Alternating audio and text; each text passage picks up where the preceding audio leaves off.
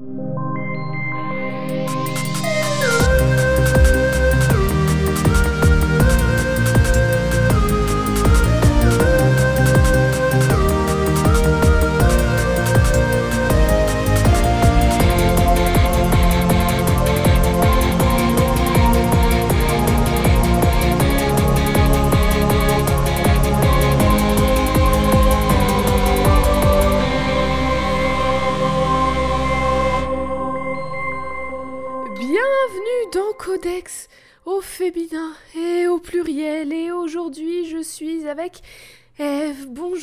Comment vas-tu? Bonjour, ça va et toi? Ça va, ça va très bien. Mais il me alors, avant toute chose, avant de commencer l'épisode déjà, il faut que je fasse un petit mea culpa parce que dans le dernier épisode, j'ai j'ai balancé une, une- une fausse information. Honteux. Euh, quand je parlais de... Je sais pas de quoi elle parle. de- Je dis honteux sans savoir. honte Quand je parlais de science-fiction, je disais que l'une des premières histoires de science-fiction euh, connues comme la première histoire de proto-science-fiction et tout, c'était une histoire sur deux mecs qui tombent amoureux, mais j'ai confondu euh, avec une autre histoire. En fait, je parlais euh, de Histoire vraie de Lucien de Samosat, une histoire dans laquelle le héros se retrouve sur une planète peuplée uniquement d'hommes, où certains se marient, et à un moment, il y a le roi qui lui propose son fils en mariage. C'était ça l'histoire à laquelle je, pensais. Et en fait, j'avais relu une autre histoire qui s'appelle The World Well Lost de Sturgeon juste avant. D'ailleurs, excellente, enfin exceptionnelle, une de mes histoires préférées. Ou dans laquelle il y a un couple de deux aliens. Et du coup, j'ai confondu les deux. Mais ça ne change rien à mon argument. Donc voilà. Mais je voulais Très juste bien. faire un petit mea culpa avant qu'on m'agresse pour dire que je disais de la merde. Sinon, oui, ça va, j'ai passé la dernière semaine à écouter des génériques de dessins animés euh, des années 2000. euh, Oh, euh, du coup, tout y est passé de l'hôpital Hilltop à Mika le... l'hôpital Hilltop à Mika le Caillou en boucle et je me suis régalée. Tiens d'ailleurs, que ça me permet fou. de rebondir sur un truc, c'est Rebondis. que il y a deux jours, trois jours, j'ai fait un jeu, genre c'est un genre de blind test, mais pas vraiment un blind test, un, un- un truc de culture où en gros il y, a Ouais. y a des photos qu'un site t'affiche et tu dois dire d'où ça Ah. vient. Et il y avait Oui. une photo de Martin Matin. Je peux te dire que j'ai été la première Martin, à écrire Martin la réponse parce que tout le monde a écrit Cédric.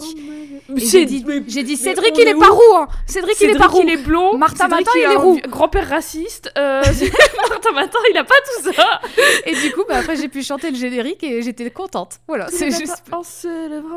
On va parler d'un Martin aujourd'hui. Mmh. Oh. Mais euh, je parlais de Mika le caillou. Alors, est-ce que Oui. tu te souviens de cette longue époque de ma vie où je devenais folle Oui, parce que personne se souvenait de ce truc et il y a Il que me moi qui semble- me souvenais de ce truc. il me semble qu'on en a déjà, on en a déjà parlé ici, non? Certainement, ça m'obsède. Parce que ça, me, ça me parle de- que vraiment t'as dit ah il y avait mais tu te souviens il y avait ce dessin animé là avec des cailloux et tout un peu en quel 3D épisode, mais- ouais ouais je me souviens Eh bien, figure-toi que du coup, j'écoutais euh, plein de génériques de dessins animés et tout sur YouTube. Et dans mes suggestions, il y avait celui-là. Il y avait le générique de Mika le caillou. Donc, euh, Mika le caillou, qui a un caillou un peu tristoun et qui a une copine caillou. Et en fait, je crois qu'il éternue tout le temps. Et du coup, tous ses copains cailloux, ils font des constructions en caillou. Et lui, il éternue et ça fait tout tomber et tout le monde doit recommencer. et voilà, je regardais ça quand j'étais petite.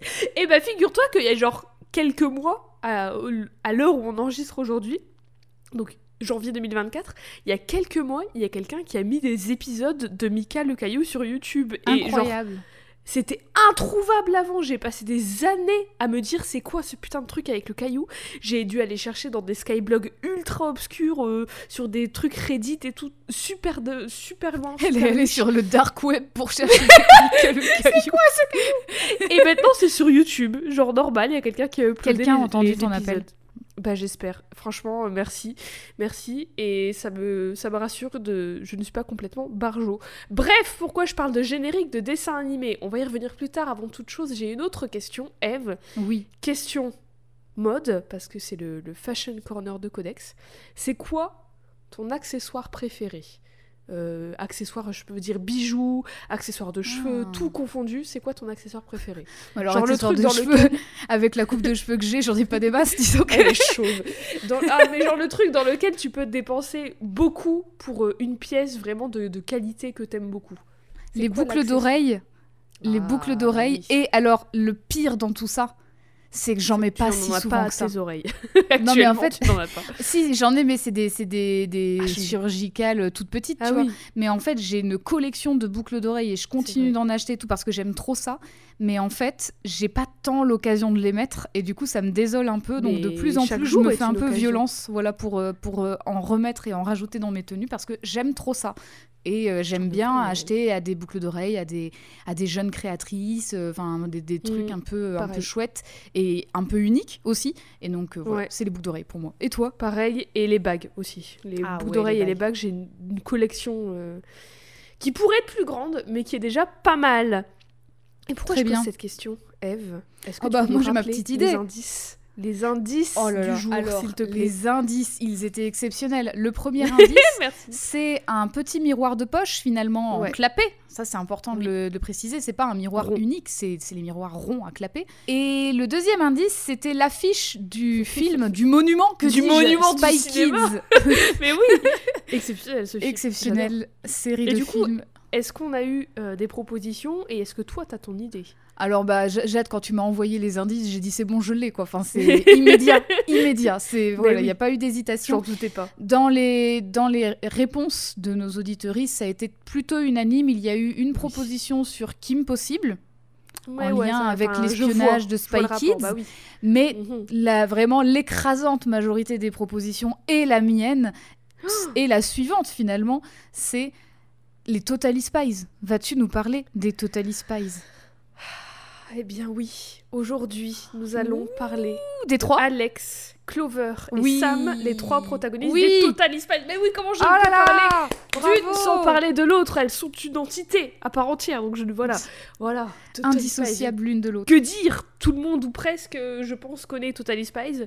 Tout Oui, le monde connaît Alex, tout le monde connaît Clover, tout le monde connaît Sam, tout le monde connaît Jerry, tout le monde connaît le com poudrier, tout le monde Tout le connaît, monde. Mandy. Mandy, bien sûr, on va y revenir, mais quand même, on est là pour euh, apprendre des trucs aussi un peu et euh, essayer de décortiquer un peu tout ça.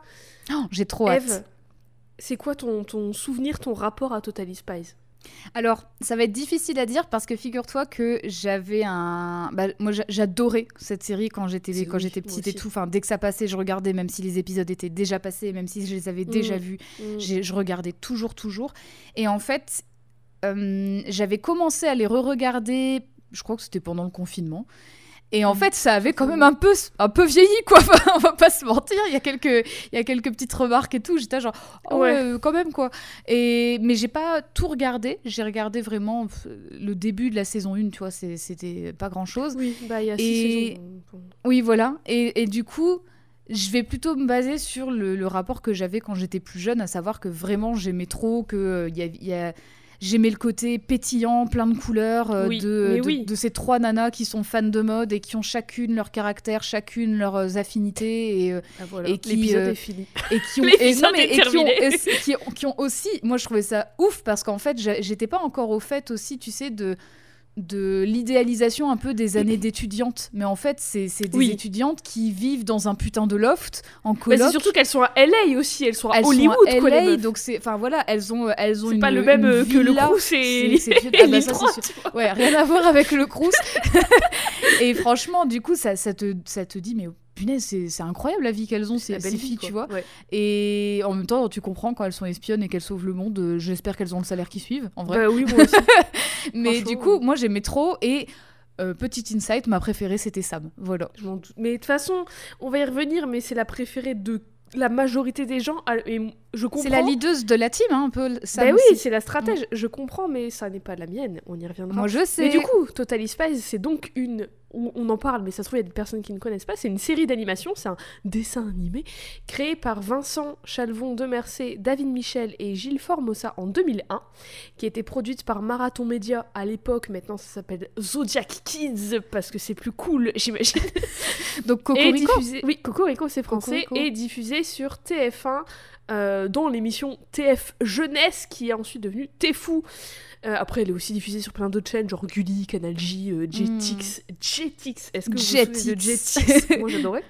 Et à l'international, bien sûr. C'est une série euh, qui est... Enfin, c'est un mélange d'humour et d'action et qui parodie aussi, qui fait des refs à pas mal d'autres séries et d'autres films, à la fois teen et à la fois espionnage. C'est le, le Mm. mélange du, de la série ado et de la série d'espionnage. Donc en tout, il y a 6 saisons de Totally Spies, 156 épisodes en tout, diffusés de 2001 à 2013.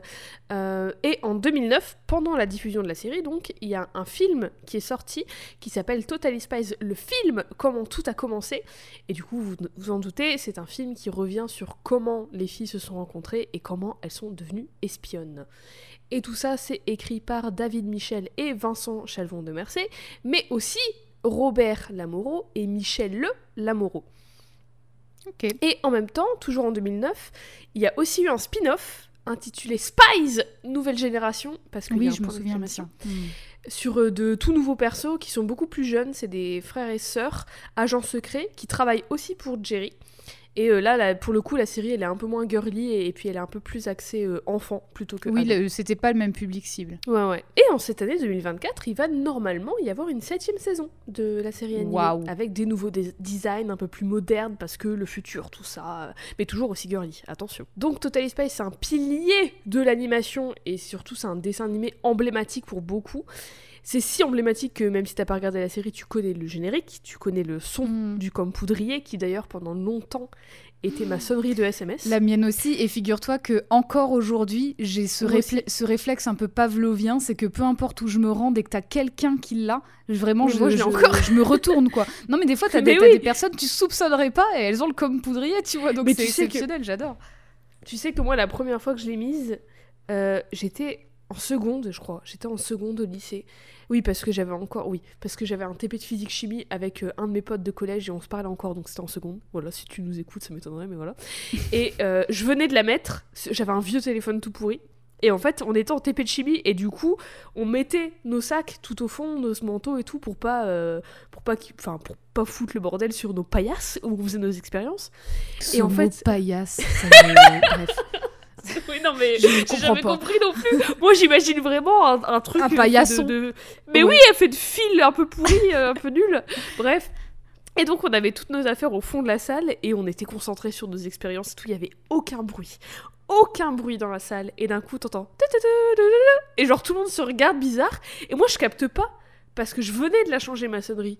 Et du coup, on se regarde en mode. C'est qui qui a cette sonnerie? Et ça le refait plusieurs fois. Et au bout d'un moment, genre, je fais. Je lève les yeux, je fais des gros yeux, je regarde mon pote et je fais. Oh et il me fait non, c'est toi. Et je dis non. Et puis il fait oh, c'est Jade. Et genre tout le monde s'est Oh, la foutu de ma- en balance. plus- non mais c'était rigolo, mais tout le monde s'est foutu de ma gueule en mode putain, t'as les Total Spies en SMS. Et je dis bah ouais. Moi, je suis, je suis sûre mal, que la temps, majorité de ces personnes l'ont maintenant, Mais en vrai, à la par, fin. par enfin, nostalgie. En vrai, euh, c'était rigolo quoi, mais. Bah oui. Sur le moment, j'étais un peu pétrifiée parce que j'étais encore toute timide et tout à l'époque. Et... Mais c'était rigolo, voilà. Et donc, même, euh, tu reconnais direct les persos, tu reconnais direct les protagonistes, qui sont Alex, Clover et Sam. Mhm. Mais, avant toute chose, avant de parler des trois, avant de parler d'Alex, Clover et Sam, il faut comprendre d'où est-ce qu'elles viennent. Eve, est-ce que tu as une idée de qu'est-ce qui aurait pu inspirer Alex, Clover et Sam? Les drôles de dames. Dans les années 1970, une série américaine désormais très reconnue voit le jour, une série qui s'appelle Drôle de Dame ou Charlie's Angels en français.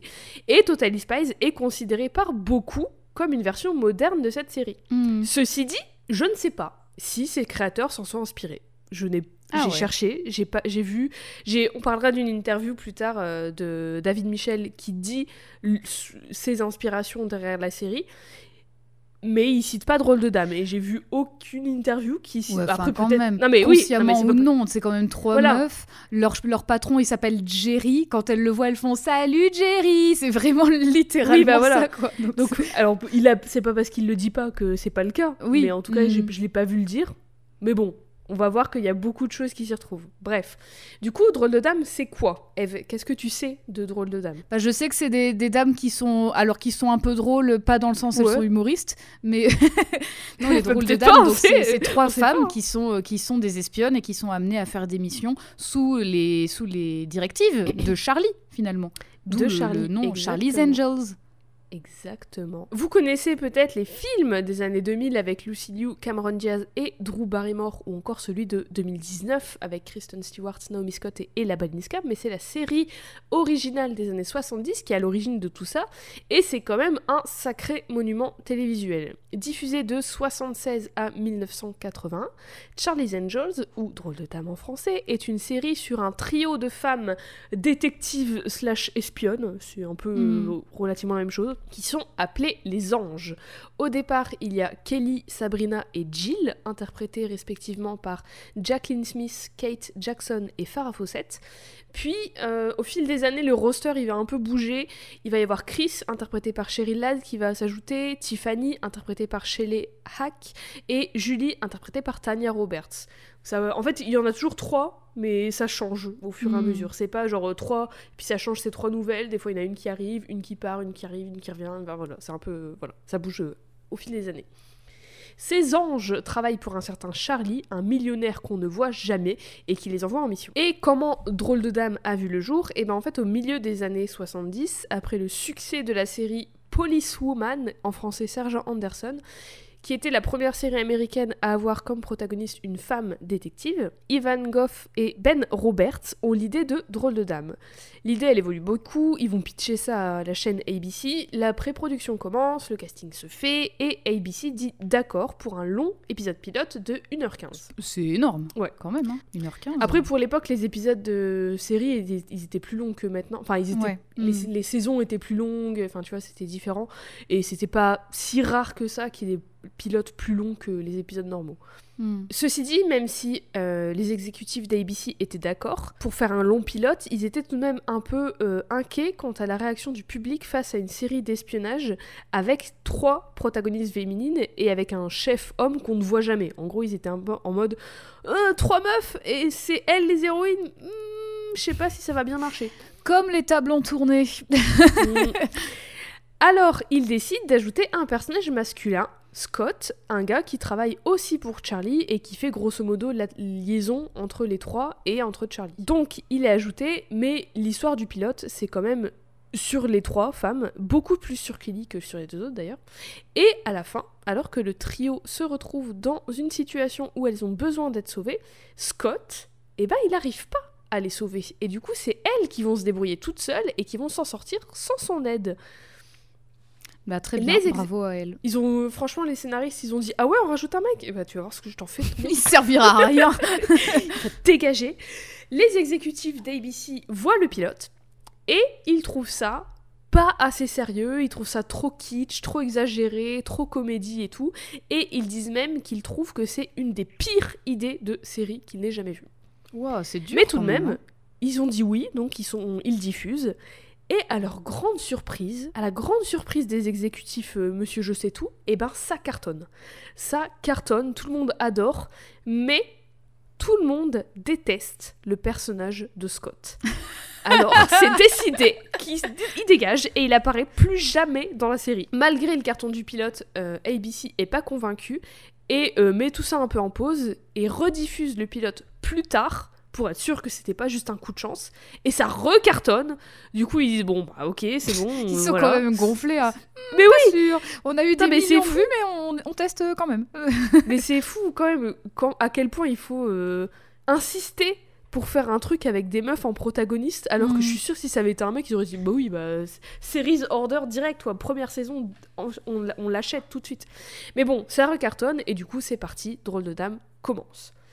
Et en vrai, la série elle est assez révolutionnaire au moment de sa sortie, mine de rien, parce que bah, elle met en scène trois protagonistes euh, femmes qui sont des détectives euh, slash espionnes, qui ont des vraies personnalités, qui ont des vraies histoires, qui sont amies, qui sont indépendantes financièrement et qui bah, qui accomplissent des trucs de ouf en fait mine de rien. Donc euh, pour l'époque c'est assez euh, c'est Hmm. du jamais vu quoi. Et il y avait aussi un élément très important. Et du coup, je dans suppose que ça passe le Bechdel test sans problème.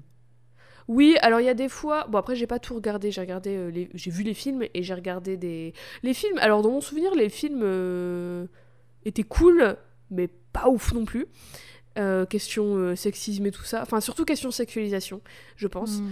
Mais ah bah, dans la série, y a- je trouve qu'il n'y a pas des masses de sexualisation, mais puis on va y revenir juste après là. Mais il y a quand même. Bon, elles sont. Ça passe le Bechdel test, mais il y a quand même des moments. Enfin. pff, assez rares de ce que j'ai vu j'ai pas vu j'ai pas tout vu encore une fois mais de ce que j'ai vu assez rare mais il y a quand même des moments où euh, elles sont par exemple il y a deux meufs euh, deux Charlie's Angels qui sont amoureuses du même mec et euh, elles le savaient pas et elles le découvrent et euh, il y a un peu Hmm. une petite dispute et tout mais ça se résout assez vite en général et c'est jamais Ouais. vraiment l'intrigue principale quoi Bah, de toute façon, comme on l'a déjà dit plusieurs fois, le Bechdel test, il est pas infaillible non plus, quoi. oui c'est c'est un bon truc pour réfléchir à d'autres sujets en fait c'est une bonne base Ouais. voilà pour euh, évaluer des trucs et tout mais c'est pas euh, voilà c'est pas la le seul critère avec lequel tu dois juger quelque chose je pense mais c'est intéressant Mm. Et donc je disais, oui, il y avait un élément euh, très important dans cette série qui était un, un élément assez girly, entre guillemets, très axé mode, et qui a joué, je pense, sur l'intérêt de certains publics pour cette série. Parce que, en fait, les protagonistes, elles avaient toujours des super tenues, elles étaient toujours super bien habillées et tout, super variées, très, euh, très tendance et même très euh, fashion forward. Et apparemment, apparemment, de ce que j'ai lu, il y avait un maxi budget costume d'environ est-ce que tu veux essayer de deviner le nombre de milliers de dollars de budget euh, costume par épisode? Par épisode, franchement, j'en ai aucune idée parce que c'est pas la même économie et tout, quoi, dans les années 70. Oui, bah c'est sans l'inflation. Je sais pas si c'est avec ou sans inflation, en vrai, le chiffre que j'ai. Je pense que c'est aucune sans, idée de ce que ça représente, en fait, ce genre de budget. Eh bien, apparemment, il y avait un maxi budget d'environ 20 000 dollars par épisode, rien que pour les costumes. À savoir que 20 000 dollars, enfin, genre, ça pouvait être le budget d'un épisode, de la production d'un épisode entier pour une autre série, tu vois. D'accord, c'était assez ouf. Elles Ouais. avaient, bah, c'était des designers quoi qu'elles portaient. C'était, c'était, Hmm. franchement leur tenue toute incroyable de ce que j'ai vu. Mais est-ce que, est-ce que du coup, oui, enfin, on parle de budget, mais du coup, euh, avec la notoriété de la série, ça a fini par devenir des prêts ou des, enfin voilà, des, de la Ça, une vitrine été, euh, pour les designers finalement. Bah, je- où j'imagine. il n'y avait pas tant d'achats de vêtements, mais plutôt les designers prêtés pour pouvoir les, les vendre derrière, quoi. Peut-être, je ne sais pas. En vrai, j'ai pas, Hmm. j'ai pas été digué si loin que ça, mais ça m'étonnerait pas. Mais je ne sais pas, j'en sais rien. Mm. Euh, truc à savoir tout de même, j'évoquais la sexualisation dans les films Charlie's Angels qui m'avait beaucoup marqué. Euh, Charlie's Angels, la série, est à l'origine d'un terme popularisé par un exécutif de NBC et pas ABC, donc une chaîne concurrente. Le terme Jiggle TV, ou le terme encore moins subtil, Tits and Ass Television. Ouh, Donc la télé de- des seins et des culs. voilà, franchement. des Pourquoi aller chercher compliqué? Mais oui, voilà, c'est ça. Et en gros, euh, c'était l'idée que les protagonistes féminines portaient des vêtements avec peu de tissu ou près du corps ou échancrés ou quoi. Des- Ici notamment parce que parfois elles sont euh, undercover en call girl ou en danseuse ou des trucs comme ça ou en masseuse. Mm. Et comme ces personnages, bah, elles sont actives, et ben euh, leurs seins, leurs fesses, etc., ils bougent. Et genre, bah ça, pour des gens, c'est obscène. Oh, attention, le, le corps est, est vraiment composé de graisse et de peau. et de peau, et ça et bouge. bouge avec Incroyable. la gravité, c'est fou. avec la force, avec le, le mouvement, tout simplement, finalement. Pourquoi, pour- pourquoi on n'est pas des pantins en plastique? Je ne sais pas. Ah, non, mais c'est fatigant. Après, voilà, en fait, faut prendre en compte aussi que bah, dans les années 70, déjà, quand même, il y avait une, une- une espèce de panique morale autour de la, de la pornographie et de sa légalisation, de sa diffusion, de sa popularité, etc. Donc, ça jouait beaucoup sur le point de vue des gens quant au corps des femmes. Et, Et est-ce que ça, co- ça correspond pas aussi à ce que tu avais expliqué dans plusieurs épisodes au sujet des comics? Où il y a eu Comment justement le Comics Code Authority qui, euh, qui disait par exemple la nudité c'est non et du coup leur moyen de contourner ça ça avait été justement de mettre des vêtements moulants c'était pas la même période ça?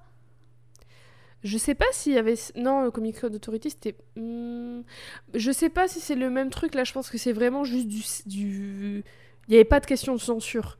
Parce qu'en plus, leurs leur, vêtements. Enfin, genre, c'est pas une série dans laquelle elles. Et puis même aux États-Unis, ils sont jamais nus. Enfin, aux États-Unis, tu vois un. tu Ouais, vois ouais. un téton, c'est mon dieu, c'est la fin du monde. Donc je pense pas que ça ait de rapport à ça. Et je pense juste que c'est. En fait, c'est compliqué. Enfin, c'est compliqué, oui et non, mais il y a plusieurs choses à prendre en compte. Il y avait ce- cette crainte quand je dis crainte, attention, c'est pas crainte genre quant au, quant au bien-être des actrices de pornographie. C'est juste des craintes conservatrices en mode oh là là, pensez aux enfants, si nos enfants voient ça, oh mon dieu, ça va les. C'est de la propagande, ça va les, les changer, ça va les transformer en des monstres assoiffés de sexe. Alors que non, enfin, calmez-vous. Voilà. Mm. C'était des, des, craintes, entre guillemets, globalement infondées. C'est pour ça que je disais que c'était une espèce de panique morale. Et euh, je trouve que dans le fait aussi d'appeler Drôle de Dame petite scène à télévision, il y a aussi une grosse part de sexisme euh, en mode. Bah, de toute façon, c'est qu'une vitrine de meufs qui sont bêtes et pas crédibles, et c'est pas crédible qu'elles soient des détectives douées et tout, surtout si elles portent des petites tenues. Mais en même temps, ça soulève une question de sexualisation de, des protagonistes féminines actives, euh, Mhm. dont on évo- qu'on évoquait déjà dans notre épisode sur l'héroïne badass, et toutes les questions de qui fait et pour qui, et quel regard, et comment c'est interprété, et enfin, tu vois, il y a plein de choses à prendre en compte. Donc, voilà, mais après, enfin, en fait, elles portaient pas genre un. Elles, étaient pas à moitié à poil tout le temps. C'était genre sur certaines missions undercover, sinon elles sont habillées entre guillemets normalement, Oui, et ordinairement. Par extension, Mais c'est juste que peut- tu vois un sein qui bouge. En fait, c'était c'était juste une façon de dire ah bah il y a des de, de dénigrer le fait que ce soit des meufs protagonistes Mhm. en fait, tout simplement. Mais et puis, euh, je veux dire, dans ce cas-là, euh, en essayant de le transposer justement, si ça avait été trois protagonistes masculins, et ben du coup, euh, enfin, je veux dire, ça questionne aussi la sexualisation des corps et la société au final, qui est sexiste par essence, euh, parce que ben, des call girls et des masseuses, euh, on en voit rarement du côté des, mas- des, des hommes en fait finalement. Aussi, Donc du coup, oui, j'imagine trois protagonistes masculins en call girl, bah du coup, euh, c'est effectivement moins évident à imaginer parce que tu te dis dans la société, en fait, c'est pas ce qu'on trouve le plus. Et donc du coup, ça questionne au final bah, le- la sexualisation du corps féminin en général dans la société et pas uniquement dans la série finalement. Ça peut aller plus loin que ça. Oui, bah en oui, fait. c'est ça. Parce qu'en fait, euh, ce, le mec qui a euh, inventé, enfin popularisé ce terme, c'est juste il avait le seum que la chaîne concurrente elle fasse Ouais, bah plus ouais. d'audience. Et du coup, il a, euh, il a attaqué sur, juste sur le fait que ce soit des meufs en fait. Et qu'est-ce que, Mhm. comment on attaque euh, une meuf? C'est sur son physique principal. C'est vraiment, c'est vraiment la répartie du euh, ah ouais, euh, et ben toi, euh, bah tu pues du cul. C'est vraiment, c'est vraiment ça. C'est tel- mais c'est enfin c'est c'est fou de- de- d'attaquer sur ça et en même temps tu vois comme je disais les films Charlie's Angels moi dans mon, dans mon souvenir c'était beaucoup de sexualisation mais c'est compliqué enfin c'est compliqué. C'est on peut pas on, on sait pas vraiment qu'est-ce que la personne qui a écrit le film avait dans la tête. Est-ce qu'il Mhm. était en mode euh, Ah, des petites zouzes ou est-ce qu'il était en mode bah c'est les personnages ou alors les actrices elles ont eu leur mot à dire sur ça. Euh, enfin Mhm. tu vois je en tout cas sur ce film là et cette série là je ne sais pas trop. En tout cas sur cette série là c'était dans les années 70-80 donc oui euh, libération sexuelle le grand mouvement de liberté tout ça machin et tout mais c'était quand même pas enfin faut se calmer quoi c'était pas Vampiros Lesbos le truc elles étaient pas à poil à 24 enfin vraiment c'est Mhm. c'était quelques missions undercover, sinon elles étaient habillées de façon relativement ordinaire, tu vois. Enfin, c'est juste parce qu'ils voulaient attaquer la série, en fait. Ouais. Et parce que c'était une des premières séries où il y avait euh, des femmes euh, protagonistes qui n'étaient pas genre en uniforme de keuf ou euh, dans des trucs euh, qui, qui étaient des, des femmes entre guillemets girly, qui aimaient euh, euh, bien s'habiller, qui aimaient la mode, qui aimaient tirer à quatre épingles, qui aimaient être, entre guillemets féminines et qui et c'était pas pour les dénigrer en fait, tu vois. Mhm. Et en vrai, euh, la série a tout de même eu un, impact assez positif sur le public. Il y a notamment euh, une actrice, de, une des actrices euh, des Anges, donc une des actrices principales, Ch- Cheryl Ladd, qui a dit en interview qu'elle recevait des lettres de jeunes femmes qui disaient être inspirées par la série pour être une détective ou pour en tout cas poursuivre une autre voie que une voie d'institutrice ou de secret. Enfin, les, les, les voies de carrière stéréotypées qui étaient Oui. vendues Mhm. comme la seule option pour les femmes à l'époque en fait, qui étaient inspirées que comme quoi elles pouvaient être euh, indépendantes financièrement et qu'elles pouvaient être autre chose que ce qu'on leur disait qu'elles devaient Mhm. être. Et donc du coup, enfin voilà, il y a tout ça à prendre en compte. Il y a plein de questions sur ça à soulever, je pense, sur l'impact de la série, sur les femmes, sur le public, sur son impact sur la télévision, mais aussi sur bah, la sexualisation et qui fait pour qui, qui regarde, comment, Mais bon, voilà, on n'a pas, pas 48 heures non plus devant nous pour refaire le monde, malheureusement. Mais voilà, je voulais quand même le mentionner. Et euh, un autre truc intéressant par rapport au fait de dire que euh, bah, c'est que des meufs bonnes, la série elle existe que pour ça, machin et tout, c'est que justement, en vrai, je pense que c'est un peu un des propos de la série aussi. Et je pense que c'est une des raisons pour lesquelles la série a marché, c'est que le fait que dans la diégèse, leurs ennemis et d'autres personnages autour d'elle s'attendent pas à ce que les personnes les plus douées pour des jobs de détective, pour des jobs d'espionne, pour euh, résoudre les enquêtes les plus compliquées et les conflits les plus dangereux, les gens, leurs ennemis ne s'attendent pas à ce que ce soit des meufs. Et mhm. du coup, elles, elles jouent un peu de ça, et notamment quand elles sont undercover en call girl ou en masseuse ou en danseuse, elles jouent du fait qu'on les discrédite parce qu'elles ne sont entre guillemets que des call girls, tu vois. Mhm. Elles jouent de ça et du coup elles, prennent, elles retournent la situation à leur avantage en, en utilisant le fait que les gens les sous-estiment et les dénigrent. Et ça, il y, y, a la question du genre, mais il y a aussi le stéréotype qui est la vie dure de une meuf belle, c'est forcément une meuf, une meuf conne. Oui, c'est ça. Le fait bah que comme elles sont belles en plus, bah, elles peuvent pas avoir l'intelligence pour être des détectives, donc du coup elles sont forcément connes. C'est pas uniquement parce qu'elles sont des meufs, c'est aussi parce qu'elles sont probablement bah stupides puisqu'elles sont belles. Donc c'est c'est ce que elles je sont dis, blanches, euh, elles sont blondes, elles te regardent avec des grands yeux. Elles, papillonnent un petit peu. Enfin, voilà, mais c'est ça, mais je trouve ça intéressant parce que bah ouais. je trouve ça intéressant parce que elles, elles jouent de ça et elles l'utilisent à leur avantage et mhm. c'est enfin c'est assez malin en fait c'est assez ingénieux mhm. et je dis ça, c'est voilà, on va pas passer notre, tout l'épisode sur Drôle de Dame, mais je dis ça justement parce qu'on va retrouver ces mêmes éléments et d'autres dans Totally Spies. Et comme je disais, c'est marrant, c'est que de ce que j'ai trouvé, j'ai pas vu les créateurs dire qu'ils avaient été inspirés de Drôle de Dame, même si on retrouve beaucoup de choses, euh, beaucoup d'éléments similaires dans Totally Spies. J'ai vu une interview de David Michel, l'un des créateurs de la série, qui disait que euh, il avait eu l'idée de Totally Spies dans, en 1999 parce que il était fan euh, de James Bond. Et en même temps, il voyait au Japon euh, que les animés avec des protagonistes féminines, il voyait que ça cartonnait. J'imagine qu'il y avait des Magical Girls dans l'eau, j'ose imaginer. Dans les années 90, bah j'espère, oui. Bah, il y avait que ça. Sinon, il a pas bien fait attention. oui, mais en gros, il est, il est lui et euh, Vincent Chalvon de Mercé, donc l'autre créateur, était fan de James Bond et en même temps mm. ils voyaient au Japon que les animés avec des protagonistes féminines ça cartonnait. Ils ont associé les deux et ils se sont dit bah let's go, on a une idée de ouf. Ils sont allés voir les chaînes euh, pour présenter la série et euh, David Michel il dit que les chaînes ont tout eu très peur en se disant euh, oui mais si vous faites ça vous faites un dessin animé que pour les filles ça va faire peur aux garçons ça va pas toucher le grand public et tout machin truc et tout ça va faire peur aux garçons par contre faire un truc où c'est des protagonistes masculins ça fait pas peur aux filles Oh bah là là, le genre de référence, le genre masculin, bravo à vous. Mais hein, c'est ça, mais c'est parce qu'en fait, c'est vraiment euh, le, genre zéro. qu'il y a la vie dure, que ouais voilà, que la norme c'est le masculin et que le reste ça dévie de ça. C'est une version alternée.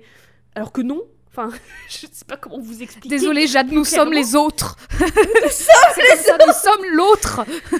bah, écoute, oui, hein, c'est ça, et j'ai fait ma paix avec ça. Mais donc, euh, David Michel et Vincent Chalvon de Mercé euh, se sont défendus en disant que il y avait pour les filles à l'époque beaucoup d'histoires de princesses où les filles étaient hmm. dans des rôles assez passifs et tout, et que eux, avec Total Spice, ils voulaient je cite, redonner le pouvoir aux filles. après voilà, ça vaut ce que ça vaut comme discours, surtout que on verra dans la série, parfois il y a un peu des bails de les femmes fortes versus euh, les nunuches. Je cite hmm. encore une fois, je cite Sam d'ailleurs, hein, qui a la fâcheuse bah, tendance personne n'est irréprochable hein, et dans bêche. façon. oui, bah oui.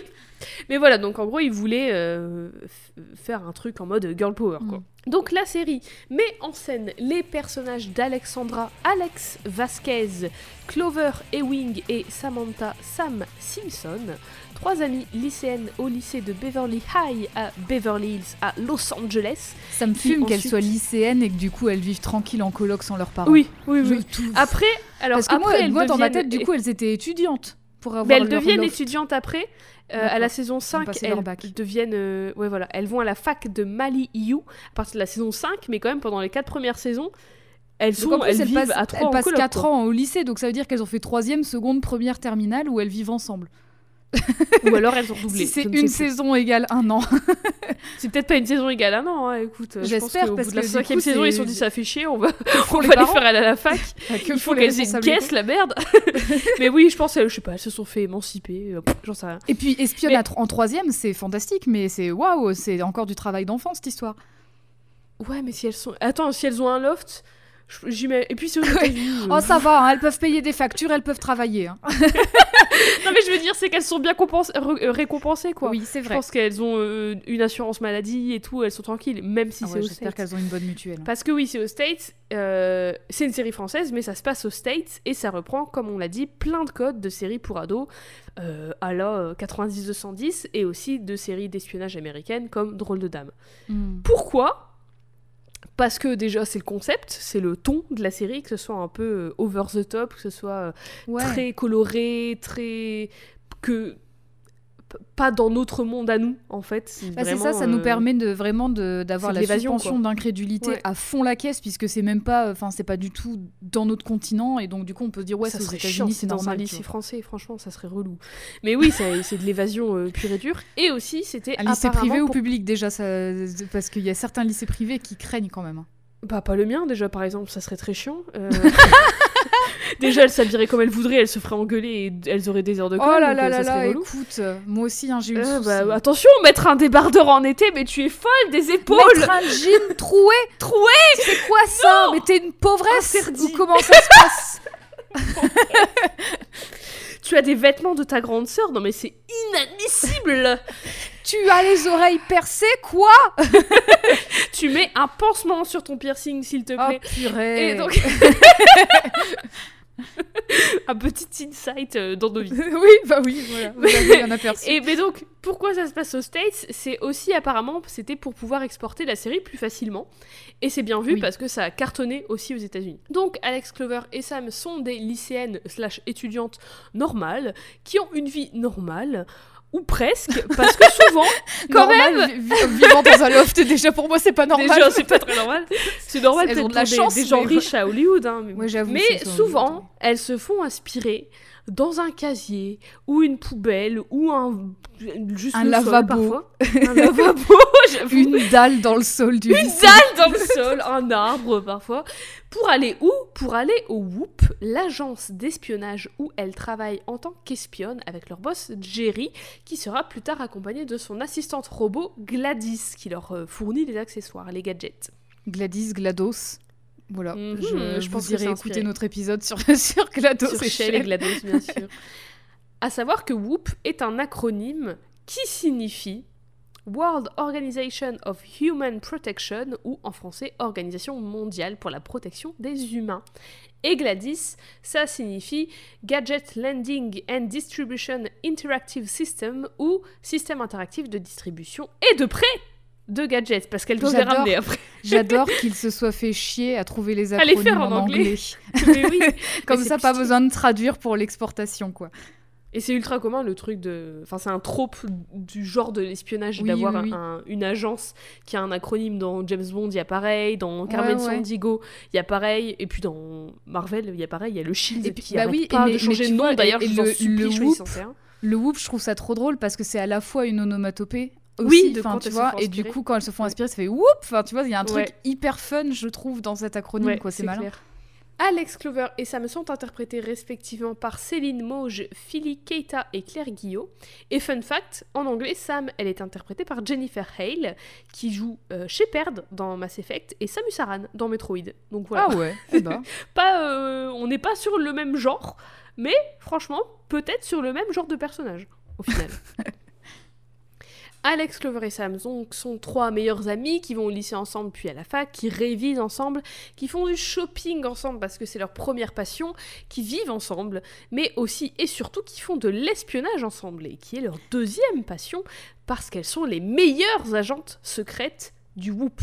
Franchement, je sais des pas si vous vous rendez compte, mais elles sont quand même, elles vivent ensemble, elles étudient ensemble, elles sortent ensemble, Putain. elles travaillent ensemble. Je sais pas comment elles Font font ensemble. pour ne plus se voir en peinture. Mais elles Bah, sont meilleures pas- amies du monde.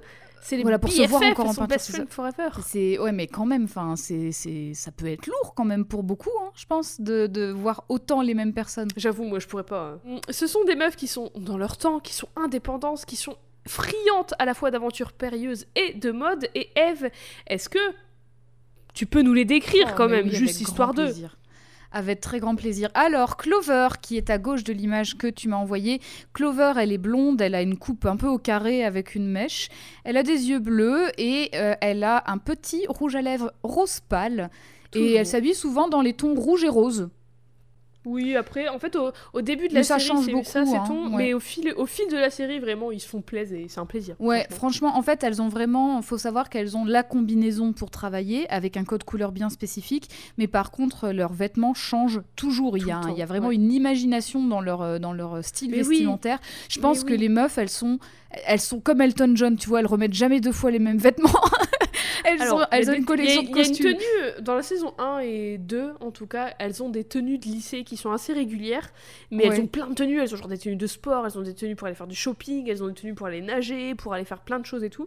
Et franchement, en regardant la série, le nombre de fois où j'ai fait pause pour prendre une capture d'écran, enfin, oubliez Pinterest si vous voulez de l'inspi euh, tenue. Y2K, Regardez vous voulez du Totally Y2K, Spice. vous regardez Ah non, mais en plus, c'est tellement. En vrai, c'est ultra intemporel, je trouve, leur tenue, parce qu'il y a Ouais. des trucs très 70, il y a des trucs très 80, il y a des trucs très actuels.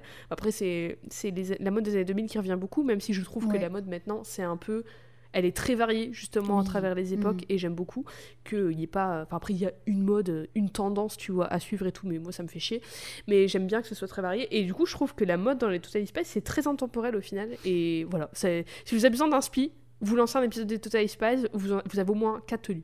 Pour la petite anecdote, quand, quand je commençais à dessiner, j'étais vraiment très intéressée par les tenues dans Total Space parce que du coup, ça permet de, d'avoir plein d'inspi, des bah oui. idées de vêtements à dessiner oui. pour, euh, pour tes persos. Voilà.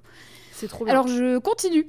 Du coup, Oui. Sam, qui est au milieu, elle est rousse avec les cheveux longs, elle a les yeux verts et elle est souvent habillée en vert et en bleu. Et Alex, qui a les cheveux vraiment, elle a un carré très court, noir avec les yeux marrons. Elle a aussi, euh, elle est, euh, elle a la peau plus plus foncée aussi enfin je Oui, sais elle pas je saurais pas dire si elle est elle est ouais elle est pas métissée mais elle est latina donc euh, Ouais. forcément elle est pas euh, aussi blanche que Sam blanche, et Clover et elle elle est souvent habillée dans les tons orange et jaune Exactement. Et d'ailleurs, selon euh, Jacqueline Smith, l'une des actrices des Drôles de Dames, donc, à la base, dans le Drôle de Dames, l'idée c'était d'avoir une blonde, une brune et une rousse. Mais finalement, au casting, ils ont, ils ont pas vraiment choisi les actrices pour leur couleur de cheveux, quoi. Hmm. voilà. Et c'était, alors, on l'a dit, c'était Sam ta préférée. Oui. Moi, ma préférée, c'était Alex. Pourquoi? Oui. Parce que le jaune, parce que aussi, elle était hyper maladroite. Oui, moi aussi, j'étais hyper maladroite quand j'étais petite. Et Alex, elle était aussi hyper sensible, elle chialait tout le temps et elle avait un doudou. Donc c'était moi, c'était moi en dessin. Donc je l'adorais, je l'adorais. Et elle était aussi très drôle, elle était aussi très drôle. Je l'étais moins, mais je, je l'étais moins bah, je suis une Écoute. balle dans le pied en même temps qu'elle Je suis complimente Alex Donc au départ, Alex, Clover et Sam sont des ados lambda. Elles arrivent à Los Angeles, à Hollywood, de leur petite ville, et chacune s'installe euh, à son, à son, à son, à son rythme à son rythme. Merci. Alex, elle, elle va direct chercher dans quelle salle de sport s'inscrire parce que Alex, on comprend très vite, c'est la sportive, c'est l'athlète du groupe. Clover, elle va faire les magasins et elle est trop contente de tomber sur des modèles de grands couturiers parce que dans son, je cite, coin perdu, elle y avait jamais accès. Parce que Clover, c'est la fashion victime du groupe, du groupe. Elles le sont toutes un peu, mais Clover, elle a, c'est vraiment plus plus quoi. Elle a plein de connaissances sur les designers, sur les tendances, sur même les couleurs et tout. Enfin, elle a- c'est c'est ouf les connaissances qu'elle a. Enfin, ouf. Voilà. Mais euh, c'est la hit girl euh, fashion forward, quoi. Et Sam, elle, quand elle arrive, elle va visiter Beverly Hills, elle va visiter un peu tout, et elle va dans une librairie acheter tous les bouquins au programme du lycée parce que Sam, c'est la meuf euh, intelligente, c'est la meuf lettrée du groupe. et avoir une pile à lire à laquelle elle ne touchera pas pendant deux ans. Sache que j'ai C'est un Euh, peu comme moi finalement. J'ai eu un bouquin que j'attendais depuis très longtemps à Noël. Je n'ai pas encore ouvert parce que j'ai deux bouquins de la même autrice que j'ai acheté l'année dernière que je n'ai pas encore fini. Enfin, je les ai commencés. J'en ai commencé un sur les deux. et je suis même pas la moitié. Donc euh, voilà. en même temps, on voit Jerry les observer et au moment où elles arrivent toutes les trois au même endroit, un restaurant japonais, Jerry lance l'opération Sushi. Opération qui comprend plusieurs agents du Whoop, un avion et un putain de satellite. Et cette opération, elle consiste en une ingénieuse coordination de laser pour faire tomber l'énorme sushi qui est sur la devanture du restaurant pour qu'il tombe sur les filles. Il tombe, les filles l'évitent. Alex dit peut-être, peut-être qu'il veut juste retourner à l'océan, après tout c'est de là qu'il vient. Oui, bien sûr, il- Le sushi vient de l'océan, mais vraiment littéralement avec le riz et tout. Hein. Bah ça, oui, ça c'est une forme de poisson. C'est comme les fait. poissons panés, c'est un poisson à part entière. On va voir que Alex, elle est très naïve, on va le voir très vite. Mais Jerry, il fait en sorte que euh, ce sushi géant revienne sur elle. Euh, par un concours de circonstances, elle se retrouve sur le sushi géant qui roule à toute allure. Et donc, elle, court un peu dessus, tu vois. C'est un peu comme un, un tapis de course, quoi. C'est un peu bénil, quoi, le truc. Un peu. Et elles doivent donc tout faire pour l'arrêter avant qu'il n'écrase des gens et un petit cochon qui passe par là, d'ailleurs. C'est Totally Spice, vous posez pas trop de questions, franchement, voilà. Euh, Sam, elle a un plan direct d'accrocher au grand sushi une grande lanière à une grande arche qu'elle voit au loin pour pouvoir euh, le stopper comme une espèce d'encre en fait. Clover fournit la grande lanière qui est sa ceinture. Encore une fois, ne réfléchissez pas trop, pensez pas aux proportions et au réalisme, sinon ça va vous enlever tout le plaisir. Alex, grâce à ses capacités sportives, elle attrape la ceinture et elle saute sur l'arche pour l'accrocher. Et Sam, elle accroche la ceinture au sushi en y plantant la boucle qui est très pointue. C'est une affaire rondement menée et franchement, euh, comme première rencontre à toutes les trois, c'est une rencontre euh, qui, qui crée des liens, quoi. Je comprends Oui. qu'après ça, elles soient restées meilleures amies pour la vie.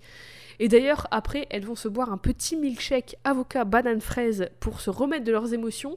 Et c'est c'est ça qui les lie encore plus, quoi. Il y a Sam qui dit Et si on allait boire un milkshake? Et les trois, elles se disent Génial comme idée. Et voilà, c'est parti, évidemment. Meilleure amie pour la vie. Bon. Tout le monde a compris que cette opération, c'était exprès pour les faire se rencontrer. Et c'était aussi un test de Jerry pour voir si elles étaient aptes à devenir espionnes. Je tiens à préciser que si elle n'avait pas réussi, Jerry aurait probablement été responsable de la meufs. mort de plusieurs personnes, en plus de ces trois meufs. Oui, Et plus. euh, il aurait tué un cochon, en plus de ça. Et un cochon. Et tout ça pour qu'en plus elle ne mange pas au restaurant japonais. J'avoue, au final, elles sont parties boire un milkshake. Ouais, elles rien à voir finalement. Rien à voir. Après ça, Alex, Clover et Sam se retrouvent au lycée. Elles découvrent qu'elles viennent toutes les trois d'emménager à Los Angeles. Et Alex, elle est persuadée que, c'était le, que c'est le destin qu'elles se sont rencontrées. Elles se déclarent meilleures amies pour la vie, elles se prennent dans les bras, et il y a des cœurs roses partout, tout va bien dans le meilleur des mondes. Enfin, tout va bien dans le meilleur des mondes jusqu'au moment où elles rencontrent Mandy, la mean girl du lycée, qui va vite devenir leur ennemie en les humiliant dès le premier jour. Et Eve, est-ce que tu peux nous décrire Mandy Bien sûr. S'il te plaît? Alors Mandy, oh bah là, elle a vraiment un air de mean girl en plus hein, sur cette image. Donc Mandy, elle a des air, longs cheveux bruns un peu bleutés. Elle a les yeux violets et elle son code, son code couleur de toute façon C'est violet. violet. Vraiment, Ouais. elle est toujours habillée en violet. Son rouge à lèvres il est violet. Elle a un grain de beauté sous l'œil gauche et elle fronce les sourcils parce qu'elle a déjà un tour dans son sac. Ah bah, elle a plus d'un tour dans son sac. Plus qu'un tour, bien Mandy, c'est la meuf populaire du lycée, c'est la gosse de riche. Elle a tous les mecs du lycée à ses pieds, elle s'habille que en violet, tu l'as dit, et elle est méchante avec tout le monde, sauf avec ses deux acolytes. C'est un peu, alors si vous visualisez pas trop, c'est un peu la Sharpay Evans de Totally Spies, mais sans la passion pour Broadway. Sans, me fait la aussi- chanson. sans la chanson. Elle me fait aussi penser, le fait qu'elle ait deux acolytes, ça me fait aussi penser à Sissi dans Code Lyoko, et le fait qu'elle soit en violet aussi. Oui, C'est grave. très Sissi dans Code Lyoko. D'ailleurs, euh, l'épisode sur Aelita ou Yumi de Code Lyoko, vous inquiétez même pas, il est dans les cartons. Bref, peu de temps après, les filles se font aspirer toutes les trois dans un casier et se retrouvent au Whoop. Et Alex, elle est perdue et elle pense qu'elles sont dans un vaisseau extraterrestre. Puis elle se retrouve face à Jerry et Tad, un agent, qui lui pense que elles, elles sont pas douées pour l'espionnage parce que euh, elles n'ont l'air d'être que des filles un peu superficielles et tout, euh, machin. Mais Jerry, il lui dit T'inquiète, je t'assure qu'elles sont douées, elles ont le, je cite, le gène de l'espionnage. ok, très bien. on est, on est, on est parti dans X-Men real quick là. J'avoue. franchement, je me pose pas de questions. Elles ont réussi l'opération sushi Enfin, Tad C'est ben, c'est une preuve qu'elles sont espionnes depuis Elles la ont naissance, réussi quoi. Elles l'ont en elles. L'opération sushi C'était des on millions a mis des millions de dollars. mais des lasers et un satellite, s'il te plaît. Non, mais n'importe quoi. Tout ça pour un. Tout ça pour être arrêté avec une ceinture, hein, je tiens à dire. Soit ce sont des très bonnes espionnes, soit le Whoop est pas une très bonne Ouais, agence. seule opération est à chier parce que voilà. faut, hein, faut jauger. Jerry explique alors aux filles déjà que les seuls extraterrestres présents ici sont ceux qui sont dans des bocaux. Et il montre alors à Alex deux extraterrestres enfermés dans des bocaux qui sont d'ailleurs. Hmm, d'ailleurs très ressemblants à des aliens qu'on pourrait trouver dans Martin Mystère. Hmm, retenez bien ça dans un Hmm. coin de votre tête.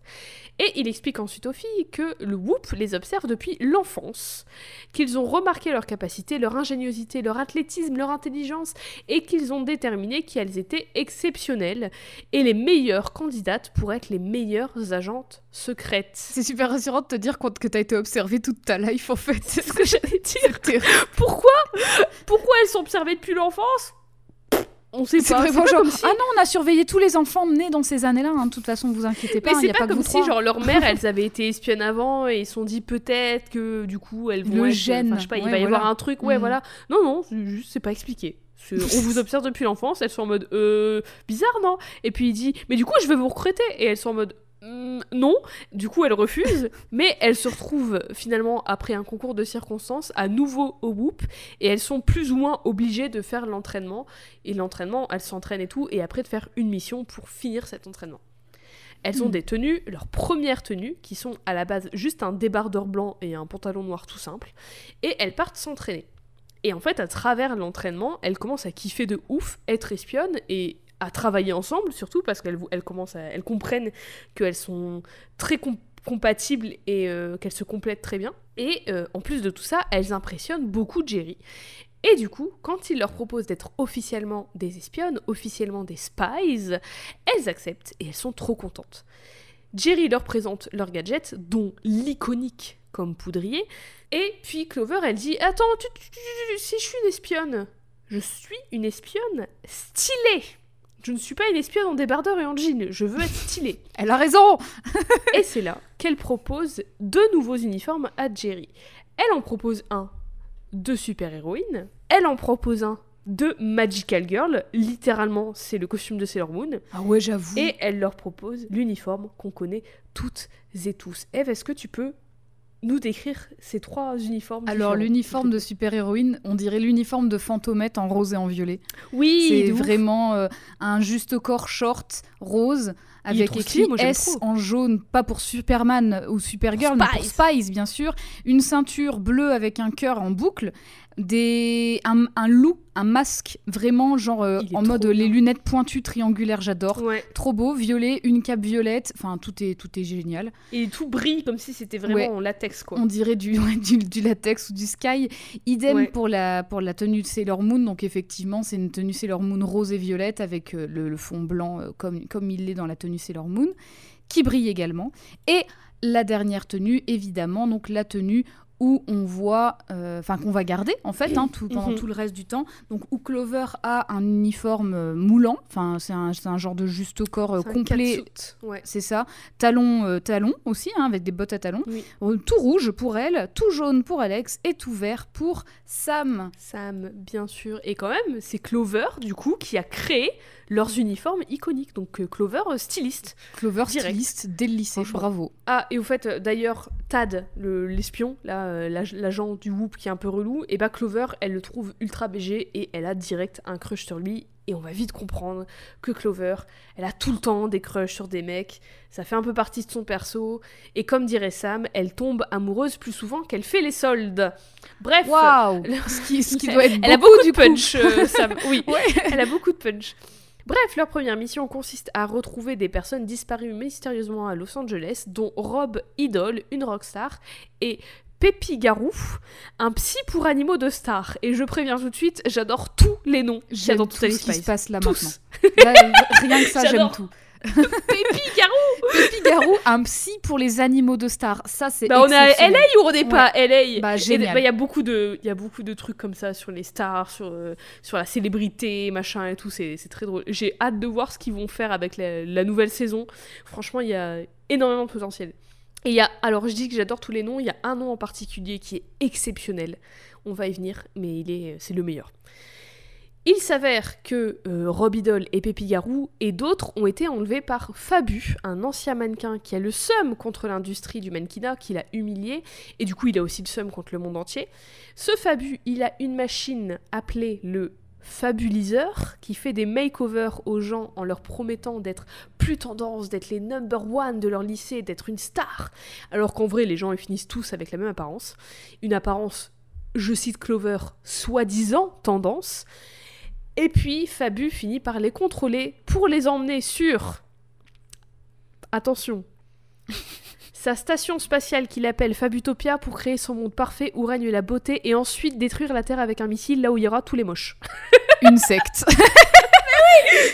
Immédiatement, secte de première jambon. mission, une secte. Une secte de jambon. Dans l'espace Elles vont dans l'espace pour leur première Alors, mission quand même, pour un mannequin qui veut se venger de l'industrie, je trouve qu'il a quand même vachement d'argent à claquer dans sa vengeance. hein. Ça veut dire que Bah, finalement, un- il est plutôt oui. confortable, quoi, pour se venger. Surtout que sa carrière a duré 5 minutes. Vraiment, le truc, c'est qu'en fait, il est arrivé, il a fait son, son défilé, il a fait un peu de la merde, tout le monde s'est foutu de sa gueule et fin de carrière. Bah, Donc, je ne sais franchement, pas euh, d'où il. Peut-être qu'il a des parents riches. Il habite ou- à Los Angeles. Peut-être, une qu'il a, il a fait une demande de financement à la région. euh, il a fait passer ça pour un projet scientifique. Genre, il a, Peut-être. il a eu l'aide Bah, du t'es CNRS, je sais pas. Mais... hein. bah, et- attends, il y a un missile, il y a une station spatiale utopique euh, dans l'espace. Enfin, du- oui, pourquoi pas. J'aime tout, j'aime trop. Et c'est leur première mission, rien que ça pour leur première mission. Franchement, euh, voilà. De fil en aiguille, les filles se retrouvent emprisonnées par Fabu dans l'espace. Euh, Tad débarque et refuse de les aider parce qu'il veut aller arrêter Fabu lui-même et redevenir le préféré de Jerry. Mais il finit accroché au missile envoyé sur la Terre. Les filles parviennent à s'échapper, elles sauvent Tad. Elles Il va rejoindre les à- moches, du coup. oui, t'es dégueulasse Je veux plus te voir hors de ma vue Elle, non, elle le sauve quand même. Elles réussissent à dévier le missile pour qu'il se dirige sur la station spatiale. En attendant, Jerry, il sauve toutes les personnes kidnappées, comme ça, il n'y a personne qui meurt. Fabu s'évade, comme dirait Clover, avec style au bord d'un vaisseau rose intersidéral. Donc elle l'admire quand même un peu parce qu'il a du Avec style. style Genre, il s'en va Bon, avec style, mais quand même Mais oui, c'est ça C'est vraiment genre, il s'échappe Mais en fait, il est dans un vaisseau spatial rose, trop stylé et tout. Et elle est en mode, ouais, mais il a du style quand même. Le missile détruit la station spatiale et les filles réussissent à, attraper, à rattraper Fabu et à le foutre en prison. Et il sera d'ailleurs emprisonné avec Tad pour euh, trahison, j'imagine. Emprisonné par le groupe. De toute façon, avec un prénom pareil, Tad, euh, Oui, Tad, il bah, n'était pas digne de confiance avec un prénom pareil. Oui, c'est clair, c'est vraiment un prénom de. De, de, ouais, de, de mob, quoi. Enfin, Et d'ailleurs, on le verra plus jamais dans la série. Parce que là, en fait, ça, toute cette histoire, ça se passe dans le film, donc qui date de 2009, donc après, 8 ans après le début de la série. Mais Ouais. c'est leur origin story. Donc chronologiquement, dans la diégèse, il est là qu'à leur première mission, et puis il disparaît. Et je sais pas si c'est fait exprès, mais du coup, ça me fait beaucoup penser au personnage de Scott, au- de Scott dans Mm. Charlie's Angels, qui était là que dans le pilote. Puis il a disparu. Bref, les filles vont célébrer leur victoire, leur amitié et leur nouvelle vie d'espionne. Alors ça, c'était l'histoire de leur rencontre et de leur origin story d'espionne, et c'est intéressant que leur origin story, que leur première mission, elle soit tournée autour de la beauté, parce que c'est vraiment un truc essentiel à la série qui, à travers beaucoup de leurs missions, que ce soit euh, par le plan du ou de la méchante, ou par le plan d'Alex Clover et Sam d'ailleurs. hmm. En fait, chaque épisode, c'est grosso modo une mission donnée par Jerry. Euh, elle ré- il y a les Gladys ou Jerry qui fournit les gadgets. Elles partent en mission. euh, elles trouvent pas. Elles font l'enquête. Elles trouvent euh, le méchant père. Et ça recommence, et ça recommence, et ça recommence. Il n'y a pas vraiment d'arc narratif qui englobe une saison ou plusieurs épisodes, même si dans la, la saison euh, 4, 5, 6, il me semble, en fait, les épisodes finaux, à chaque fois, c'est un gros épisode. Enfin, c'est trois épisodes qui font un gros épisode. Donc Hmm. techniquement là il y a un petit arc narratif, mais c'est pas un, il y a il a pas un fil rouge par saison, il n'y a pas un, un grand thème à Totally Spice, tu vois. a Ouais, pas c'est beaucoup vraiment, bah, c'est vraiment prévu pour que, euh. le, pour que les, les, ouais. téléspectatrices soient pas larguées euh, en regardant euh, des épisodes Bah, tu par-ci puisses par-là. quoi. regarder un épisode Ouais, avant voilà. d'aller à l'école sans et avoir besoin de suivre quoi. C'est pas Ouais. pour le Mm. coup, euh, c'est pas comme Sailor Moon ou en tout cas peut-être plus dans les au plus tard dans Sailor Moon, au plus il y a des gros arcs narratifs et tout. Encore la saison 1 dans mon souvenir, tu pouvais relativement regarder Ah oui, comme franchement, ça. oui. l'épisode. Je me- moi, je me suis Mais un peu au plus ça hein, va, Au plus faut- oui, mais au plus ça va, au plus il faut vraiment suivre et il y a de l'évolution des Mm. personnages, il y a des machins et tout. Là, il y a pas de il y a un peu d'évolution de personnages parce qu'elles vont grandir, elles vont apprendre un, un peu de leurs erreurs et tout, mais il y a enfin c'est pas euh, pas la priorité quoi, en gros. Mhm. Et le premier épisode, on connaît la musique, qu'il s'appelle. Il est assez représentatif, normal en même temps c'est le pilote. Mais euh, donc en gros c'est ça commence par Clover qui drague un mec et euh, qui lui dit euh, Allez, offre-moi un cappuccino après les cours. Mais Mandy, elle débarque en mode Non, il a déjà des plans avec moi après les cours. Du coup, Clover, elle est un peu deg. Alex et Sam, elles lui disent de pas s'en faire. Alex, elle lui dit qu'elle lui offrira son, son cappuccino après les cours si elle veut, mais pas le temps de discuter. It's Swoop Time et leur mission, c'est d'aller enquêter sur une rockstar coréenne qui s'appelle. Attention, rockstar coréenne, à ton avis, son prénom Kim. Ricky. Son famille Ricky. ça fait penser à... Pardon, la ref et les deep cuts, ça m'a fait penser à Ricky Spanish. Waouh Je pensais pas que t'allais dire ça Ricky Spanish. Alors, c'est pas Spanish son nom de famille Euh, Non, c'est quoi C'est Matisse. Il Cette rockstar Matisse. coréenne qui est née à Séoul s'appelle Ricky Matisse en référence tu vois, à Ricky eh, Martin. En fait, moi j'ai dit Kim parce que je pensais justement que ça allait être très raciste Mais comme non. façon de le nommer, enfin très raciste, très stéréotypé. Et Bah après, ça serait logique. Mais non, possiblement, Ricky. voilà, mais- Bah après, voilà, il est né à Après, Séoul, mais il vit à d'artiste quoi. Oui, aussi, finalement. son place d'artiste. Euh, et donc, elles doivent aller enquêter sur ce gars. Pourquoi? Parce que, je cite Jerry, il a sorti qu'un seul titre et il a trop de succès, il y a quelque chose qui se trame. tu connais les One Hit Wonder, Jerry? Tu connais euh, Tu sais, Jerry, il y en a plein. la ça. SketchUp, Jamelia Superstar Genre Tu connais soirée disco de Boris.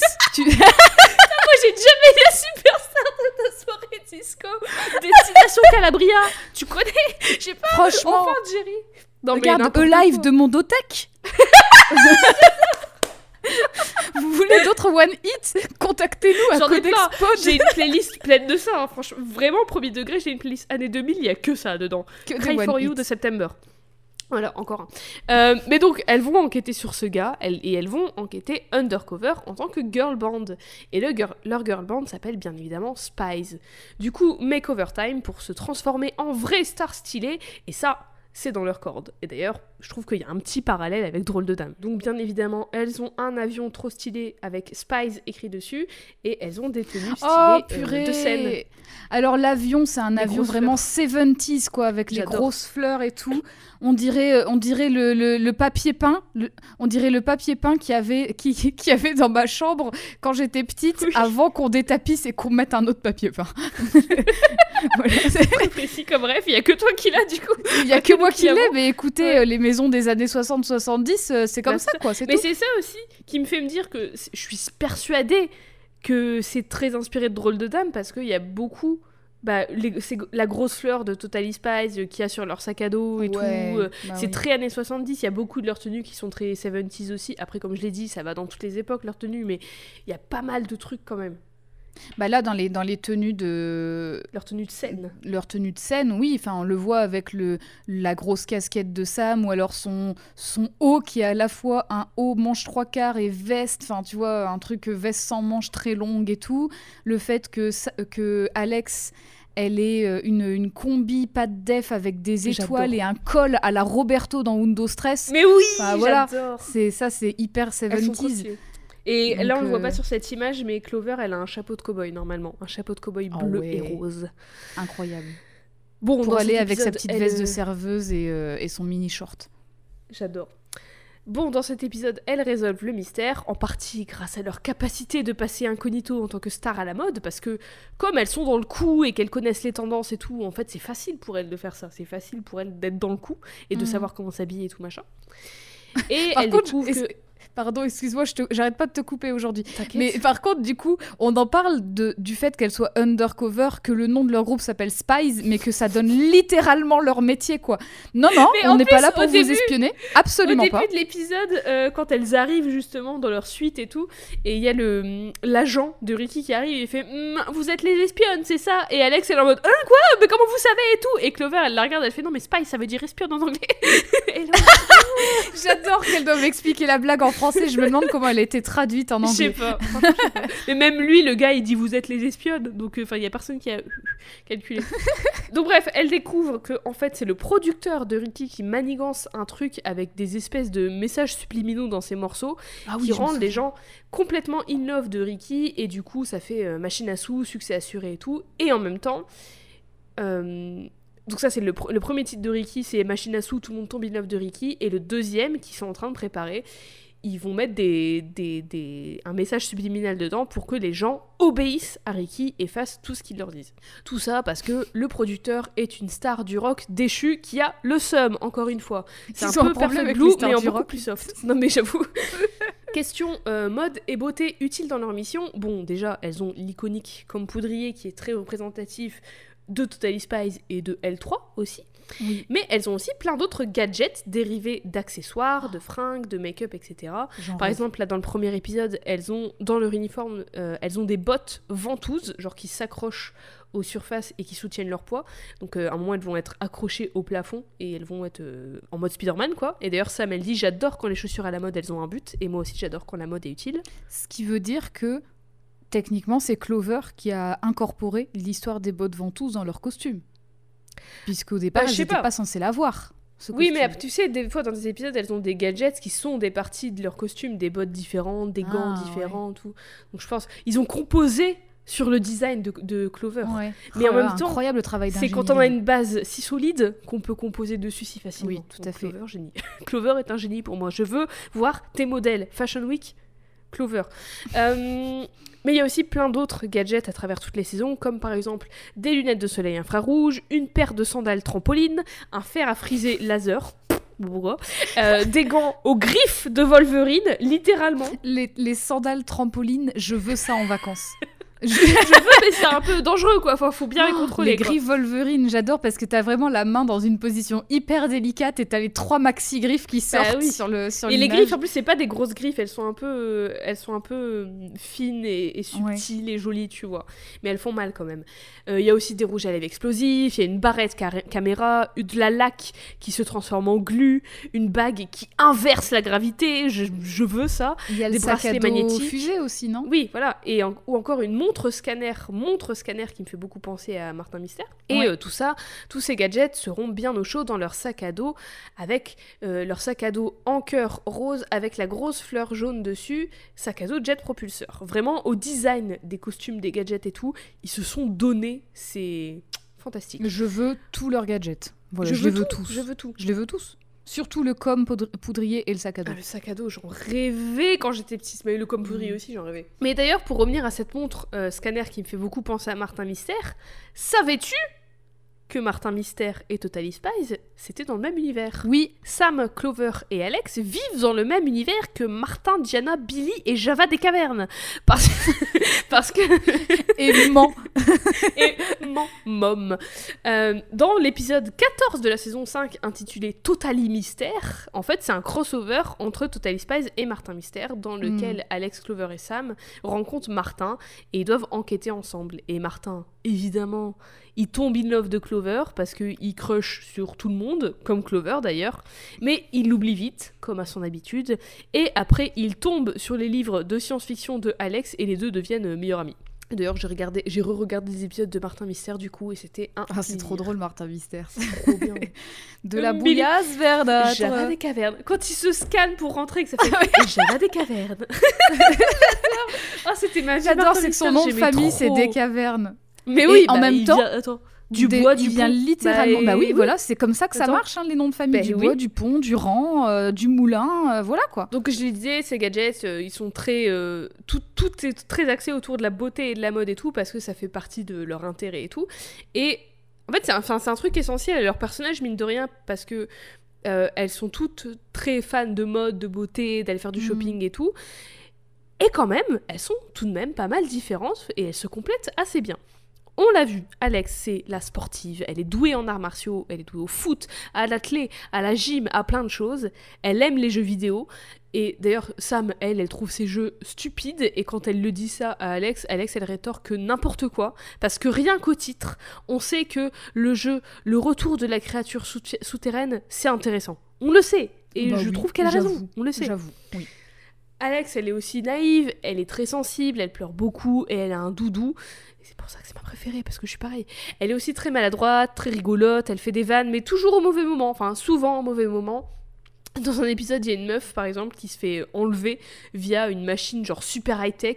Et Alex, genre son premier instinct, son premier réflexe, de dire Waouh, trop cool Parce qu'elle trouve ça vraiment trop stylé. Et après, elle se corrige genre Euh non, c'est terrible, hein, je veux dire, c'est horrible, c'est.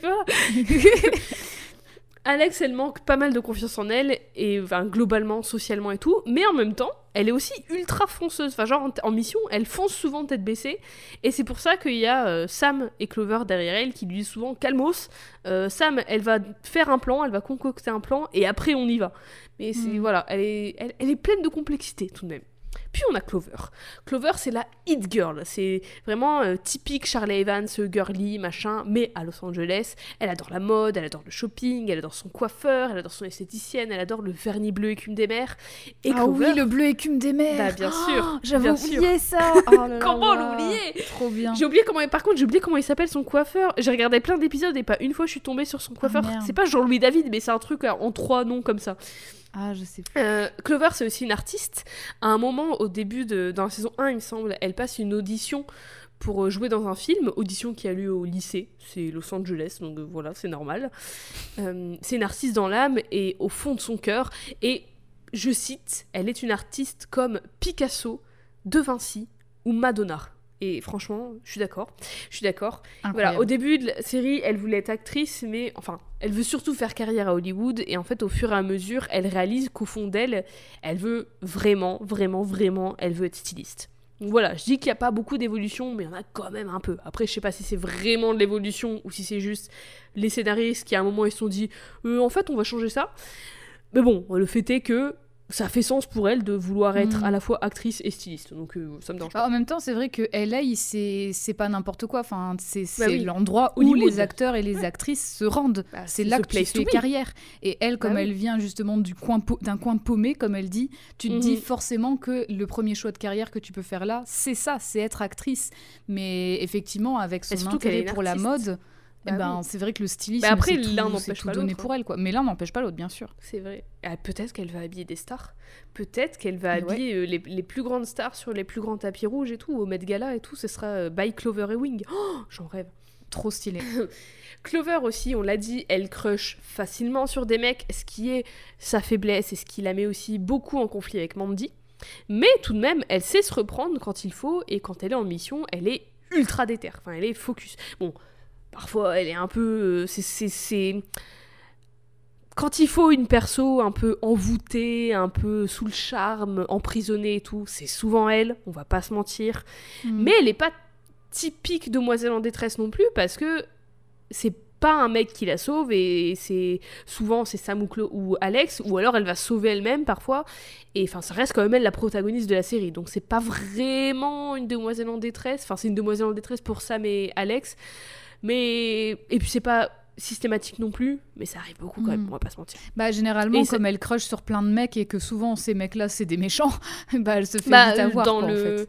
dans bah, dans le premier épisode c'est pas un méchant mais Ricky Matisse par exemple elle va tomber sous le charme de la musique et elle va Mhm. vraiment elle va avoir du, du merch euh, Ricky elle va avoir des, des yeux en cœur quand elle le voit elle va être un peu euh, elle va se faire enlever du coup par le méchant et tout mais au final c'est quand même grâce à elle que elles vont réussir quoi Ouais. parce qu'elle est pas elle est pas bras cassée pour autant tu vois elle est quand Mhm. même douée elle a quand même sa raison d'être là elle est pas là pour rien et comme on l'a mentionné avant d'ailleurs elle utilise euh, pas mal ses connaissances en mode en beauté et en, en- en interaction sociale elle utilise beaucoup sa tchatch aussi pour euh, réussir en mission et elle utilise beaucoup son ingéniosité parce qu'elle est très maline Clover. Elle est très maline, c'est pas parce que c'est la fille qui crush beaucoup et qui est un peu vernis Mhm. bleu écume des mers et le rose et le shopping qu'elle est pas intelligente, au contraire. Et enfin, on a Sam qui est souvent la préférée des gens qui regardent la série. Sam, c'est la leaduse, c'est la plus intelligente, c'est celle qui adore étudier, qui est très appréciée de ses profs, c'est la stratège du groupe. Et aussi, elle est méga charismatique, Sam. Donc, je pense que c'est pour ça que beaucoup de gens l'aiment bien, c'est que Mm. elle sait ce qu'elle veut, elle est voilà, elle va chercher ce qu'elle veut et tout. C'est elle qui lead tout le monde. Quand il y a un problème, on demande à Sam. Elle a la réponse, tout va bien. Euh, dans un épisode de la saison 2 où elles vont à un match de catch pour résoudre une enquête, on apprend d'ailleurs que Sam descend des Amazones. Waouh Tout simplement. Elle descend des Amazones. Pourquoi pas? Euh, Dans l'épisode au début, d'ailleurs dans cet épisode au début, les filles elles sont un peu en mode ouais, euh, en fait c'est les Amazones c'est un groupe de catcheuses. À la base elles se disent pas que c'est des vraies Amazones, c'est juste un- une équipe de catch. Et en fait elles sont envoyées euh, pour aller voir ça et tout euh, pour une enquête. Et elles sont en mode ouais, euh, les Amazones elles sont violentes, oh là là, en plus elles sont tout le temps en sueur et tout, c'est nul, moi j'ai pas envie de voir ça. voilà quoi, c'est un peu, un peu chiant comme remarque. Et en fait, selon la légende que raconte Jerry, le but de ces Amazones, c'est de se débarrasser des hommes et des femmes faibles. Et il y a un bail de cérémonie de pleine lune pour rendre tout le monde hyper agressif. Je sais pas, j'ai pas compris. Et je sais pas, il y a un truc un peu chiant de euh, ouais, pff, elles sont violentes et tout, on les aime pas euh, les femmes comme ça et tout, qui me fait un peu, enfin qui, qui, qui me fait chier de la même façon que quand Sam elle est en mode euh, moi je suis pas Mhm. une nunuche, moi je suis pas une pimbèche, moi je suis une femme forte et intelligente. Et tu vois, il y a, parfois il y a des petits trucs comme ça qui, qui me saoulent un peu, qui me cassent un peu les couilles, qui Mhm. sont, je pense, représentatifs euh, à la fois du contexte dans lequel euh, la série a été faite et à la fois bah, du fait qu'il y a une seule femme scénariste. Et après, ça veut rien dire non plus, mais enfin voilà quoi, c'est quand même euh, un truc fait sous le par des mecs hein, sous le, le drapeau du girl power et tout machin. Donc c'est une- et voilà, Mhm. des, des trucs pas ouf comme ça. Ouais, bah Et, moi je me souvenais justement de, alors pas l'exemple spécifiquement avec les Amazones, mais effectivement des comparatifs de, euh, bah moi je suis mieux qu'une autre meuf, enfin vraiment des, des systèmes un peu de negging en fait ou de sexisme internalisé comme ça euh, qui qui étaient, euh, enfin qui, qui m'ont sauté vraiment à la figure quand j'ai re-regardé le début de la saison 1 et je me suis dit ah oui quand même punaise je me souvenais plus quoi de ça. Bah après en même temps euh, voilà il y avait moi je me souvenais surtout des aventures en fait des vraiment Bah des oui, missions et tout. Et euh, mais je me souvenais pas que au final ça se taclait autant entre meufs quoi en fait Bah, ouais, en ça. fait, ça, ça stack beaucoup avec les. Enfin, beaucoup. Un peu quand même avec les autres. C'est pas, c'est pas des masses non plus. Mais euh, ça, ça revient relativement souvent. Et souvent, c'est Sam qui le fait. Il y a un peu ce Mhm. truc. euh, moi, je suis une femme forte et intelligente. Et toi, t'es une pain bêche. Genre, dans un épisode, elles arrivent euh, sur une plage. Parce qu'elles sont envoyées en mission, ou je sais plus quoi. Ou, plus, elles sont sur une plage. Et en fait, il y a une meuf qui les accueille. Une meuf, une agente du Whoop en plus. Mais qui est un peu euh, en mode. Enfin, c'est un peu une serveuse, tu vois. C'est pas une agente secrète. Et elle les accueille et tout, et elle est, euh, elle est, elle a une voix un peu très euh, oui euh, bonjour et tout comme ça. Et Sam elle est en mode Euh, par contre t'arrêtes de faire la pas bêche parce que sinon moi je te suis pas. Et je suis en mode bah Sam. bon, faut se calmer. calmer Et il y a que elle qui dit ça parce que Clover et Alex elles sont en mode waouh une plage. elles en ont rien à foutre tu vois. et elle la suit enfin normal. Et j'étais un peu en mode bah ok ça sort de nulle part et en plus c'est bah ouais ça, ça, ça revient pas après. Donc ouais, il y a des petits trucs comme ça, voilà, qui quand même sont un peu chiants. Euh, je vous espérais qu'il y aura pas ça dans la nouvelle saison, mais voilà. faut quand bah même- ce serait bien quand même parce que faut faut que ça avance avec euh, avec son temps quoi enfin je veux dire au bout d'un moment Mais surtout euh, que ça, ça ne sert ils à ont eu le temps de faire des recherches tu vois enfin sur euh, Oui. comment écrire des personnages féminins Je sais pas, j'ai pas regardé qui est la- à la création, à l'écriture et toute cette nouvelle saison. J'aurais peut-être dû Mhm. regarder. Désolée. Euh, mais voilà, donc euh, on verra quand ça sortira. Euh, sinon, j'ai dit plutôt qu'il n'y avait pas des masses d'évolution de protagonistes et tout, mais mine de rien, elles grandissent parce qu'elles passent de ados à jeunes adultes et elles vont à la fac, euh, elles mûrissent du coup et elles apprennent un peu de leurs anciennes missions à travers la série, mais voilà, la priorité reste de les voir aller en mission, élucider des mystères, galérer, réussir, démasquer des méchants et être amis surtout. Mais aussi à travers leur série vont se développer leur vie d'adolescentes puis de jeunes adultes et tout ce truc autour de leur identité secrète d'espionne justement. Truc un peu à la Spider-Man de gérer ta vie, euh, mouvementé au lycée, tes notes, ta vie sociale et ton taf de bah, globalement super-héroïne qui doit rester secret.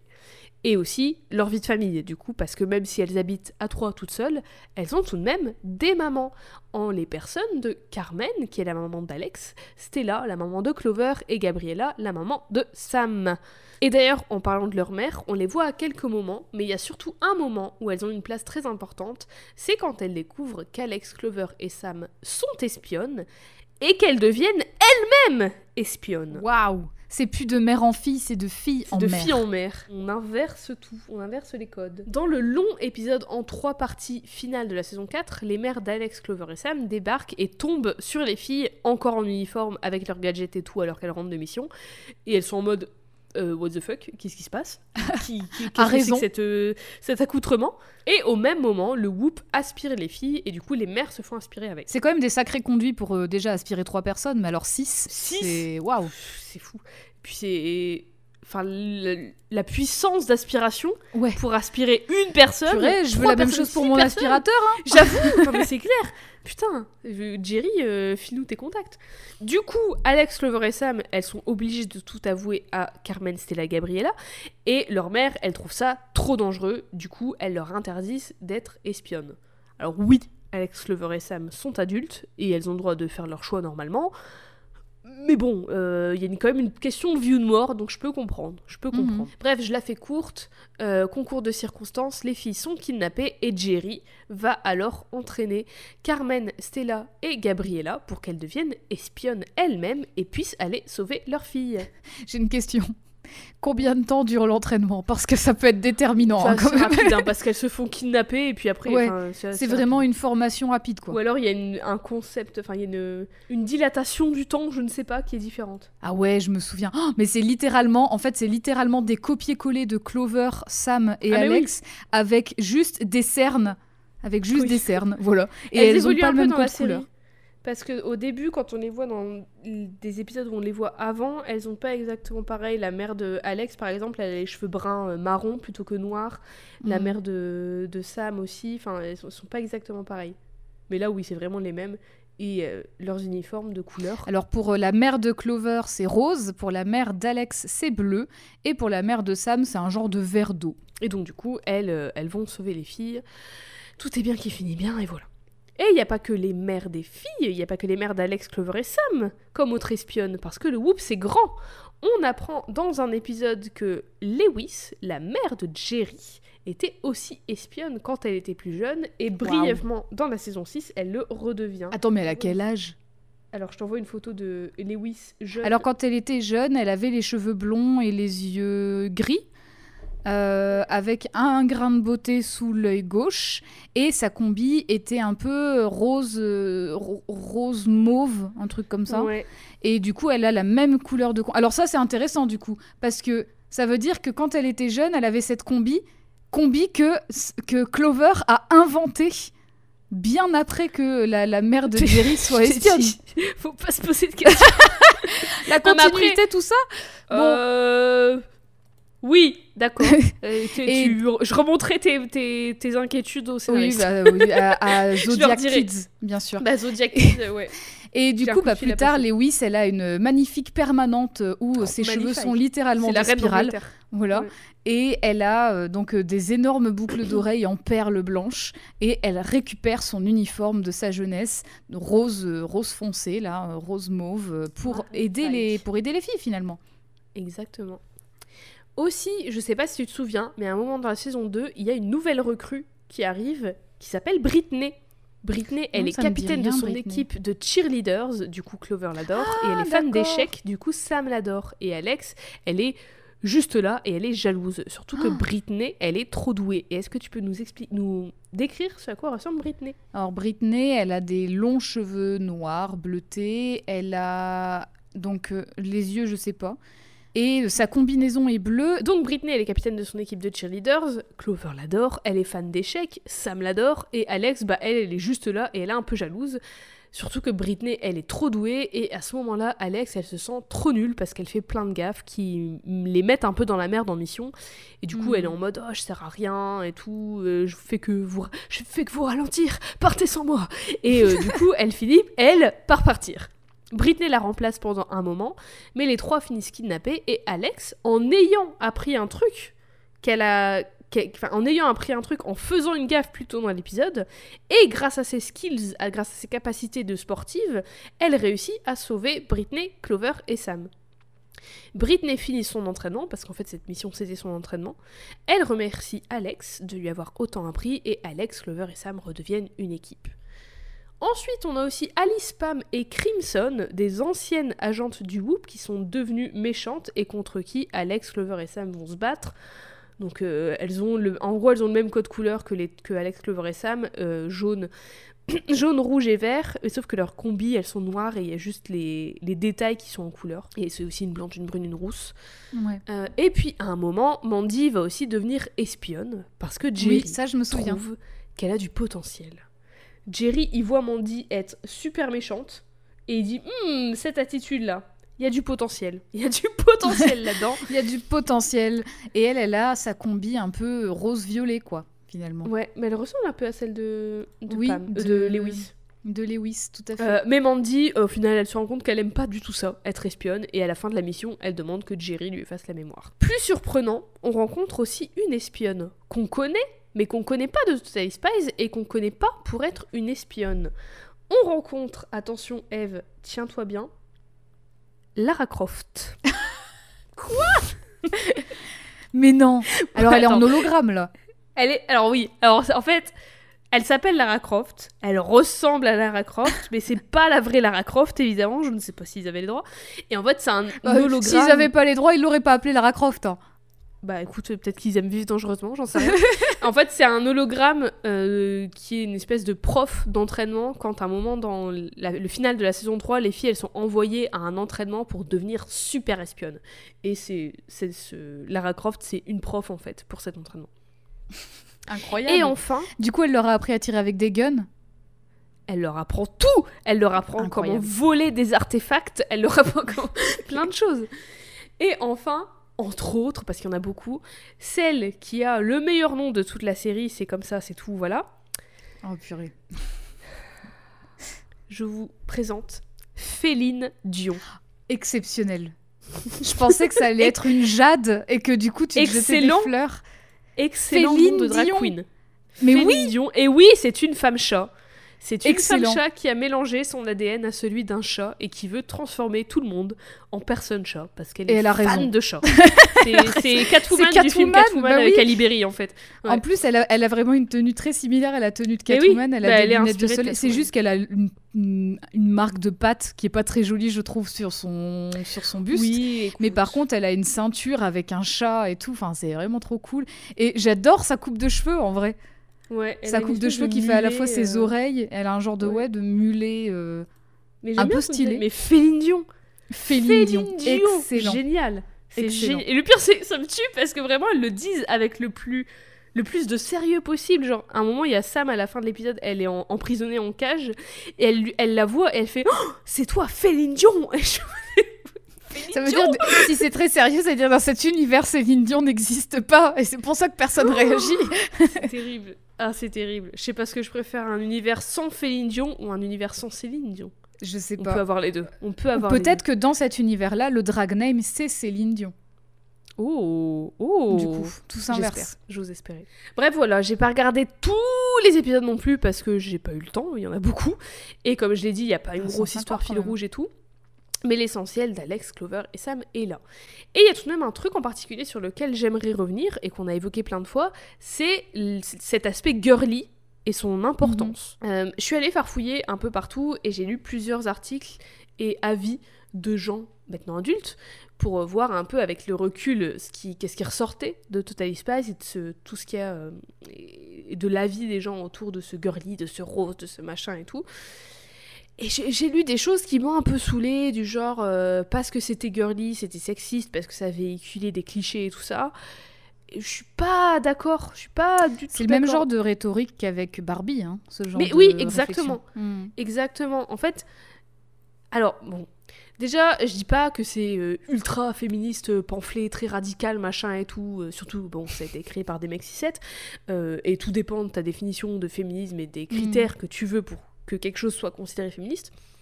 Mais je trouve tout de même que bah, Total Spice ça a le mérite d'avoir des protagonistes féminines indépendantes et actives, là où les dessins animés français de l'époque, l'époque de sa création, n'en avaient pas ou très très peu. Enfin, Mhm. je j'ai pas le souvenir que avant les années 2000, enfin 2001 du coup, mais 1999 même, parce que c'est à, cette- c'est à cette date-là qu'ils ont eu l'idée, qu'en France il y avait des dessins animés avec des protagonistes féminines, qui plus est euh, trois, qui sont amies. Bon après, oui, il y a des trucs euh, envers les autres meufs, mais entre elles, il y a rien. Enfin, voilà. Parce que oui, on peut critiquer la série sur certains points un peu sexistes, comme bah, ce qu'on disait avec Sam, qui euh, dit d'autres meufs qu'elles sont nunuches, qu'elles sont pas un bêche et tout, sans même les connaître, par exemple. Mais on peut pas critiquer la série juste sur le fait que bah, Alex, Clover et Sam sont des filles qui aiment la mode et le rose. Ça, pour le coup, là, c'est pas féministe en l'occurrence. Enfin, Ouais. ce, ce critère-là, cet, argument. pas très, ça fait pas vraiment avancer les choses de, de faire On s'en fout, mais oui. réflexion, quoi. On s'en ça, fout de ça, ça. ne sert à rien de faire ça. Enfin, en fait, c'est aussi intelligent que de dire que ABC, c'est la chaîne euh, des tchouches et des culs pour critiquer, euh, pour critiquer de dames. Non, mais c'est aussi mais oui, intelligent, en bah, fait, de- de, prendre cet argument-là comme valable. Bah, c'est et puis c'est le c'est le même argument que enfin c'est le la même euh, le même discours que tient Sam sur le fait que les nunuches et les pains bêches elles elles sont moins bien. Oui. Mm. Quand, quand- enfin je dis les nunuches et les pains bêches parce que c'est des mots qu'elle utilise mais elle les connaît pas donc c'est vraiment juste elle voit une meuf et elle imagine qu'elle est comme ça et que Mm. du coup parce qu'elle est comme ça elle vaut moins bien qu'elle. Donc c'est un peu le même argument ce qui est complètement con. ce qui est Mhm. complètement con. Parce que oui, ok, c'est girly et euh, Clover, elle crush sur tous les mecs et elle parle tout le temps de son vernis bleu écume des mers et de son esthéticienne, etc. Mais, bah, c'est pas des meufs qui sont des demoiselles en détresse, qui sont des copines d'eux, qui sont des jeunes sœurs du héros de dessin animé cool, euh, qui jouent que à la poupée bébé à qui il faut changer les couches, tu vois.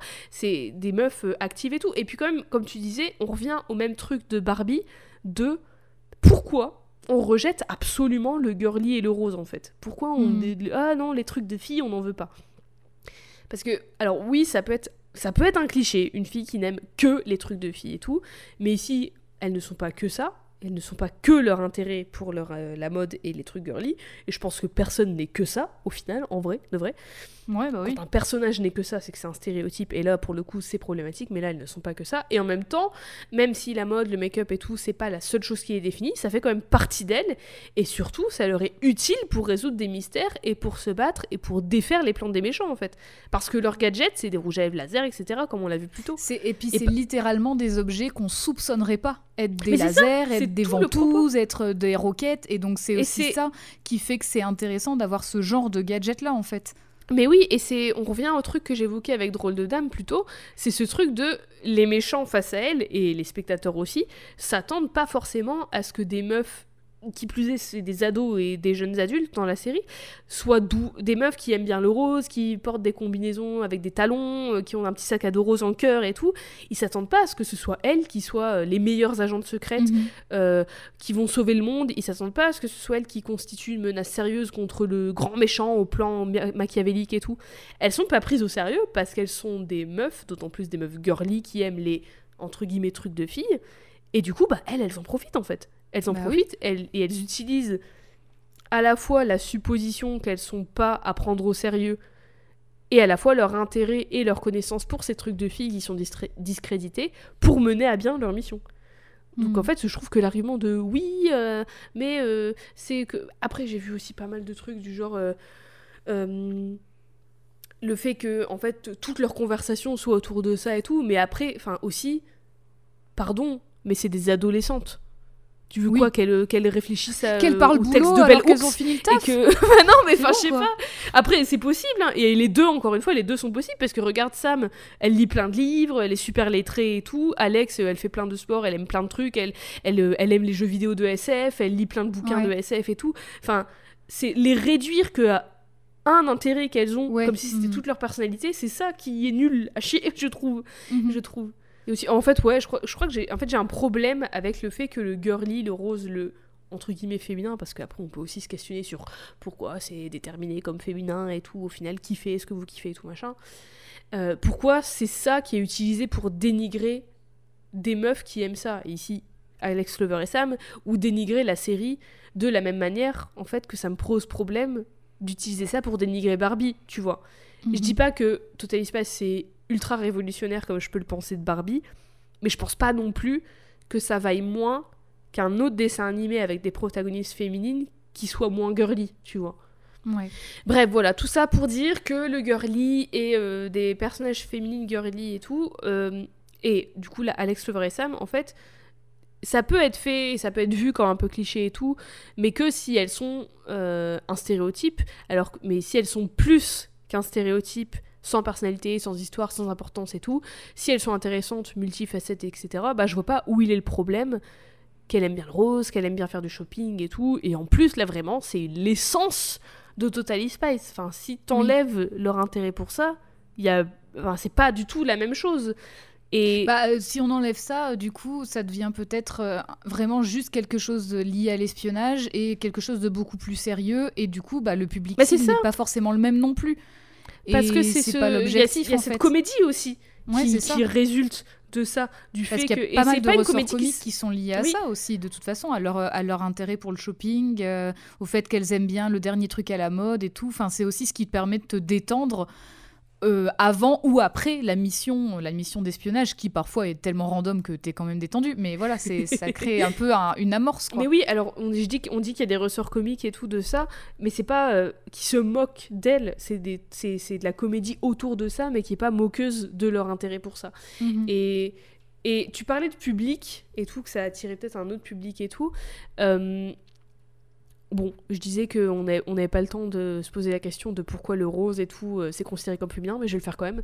Parce que c'est la même chose qu'on disait avec Barbie, c'est. euh, c'est euh, c'est pour tout le monde, le rose et la mode, etc. Mhm. On s'en fout des stéréotypes de genre et tout.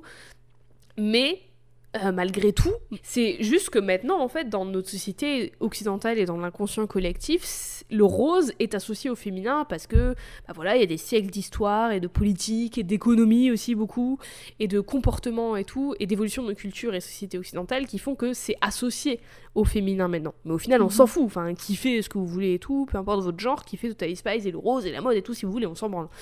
Ceci dit, le fait est que, à cause de cette association, euh, rose égale féminin, mode égale féminin, que ce soit désigné comme des trucs de filles et que ce soit dénigré parce que c'est associé au féminin, et ben en fait, ces trucs de filles, ils font beaucoup plus partie de notre construction et de nos expériences en tant que filles et femmes que celles des hommes, je pense. J'ai l'impression. Après, je fais des généralités, évidemment, c'est pas le cas de tout le monde et je veux pas tomber dans l'essentialisme non plus, c'est plus d'un point de vue culturel et comment on a été éduqué et comment on a grandi et tout.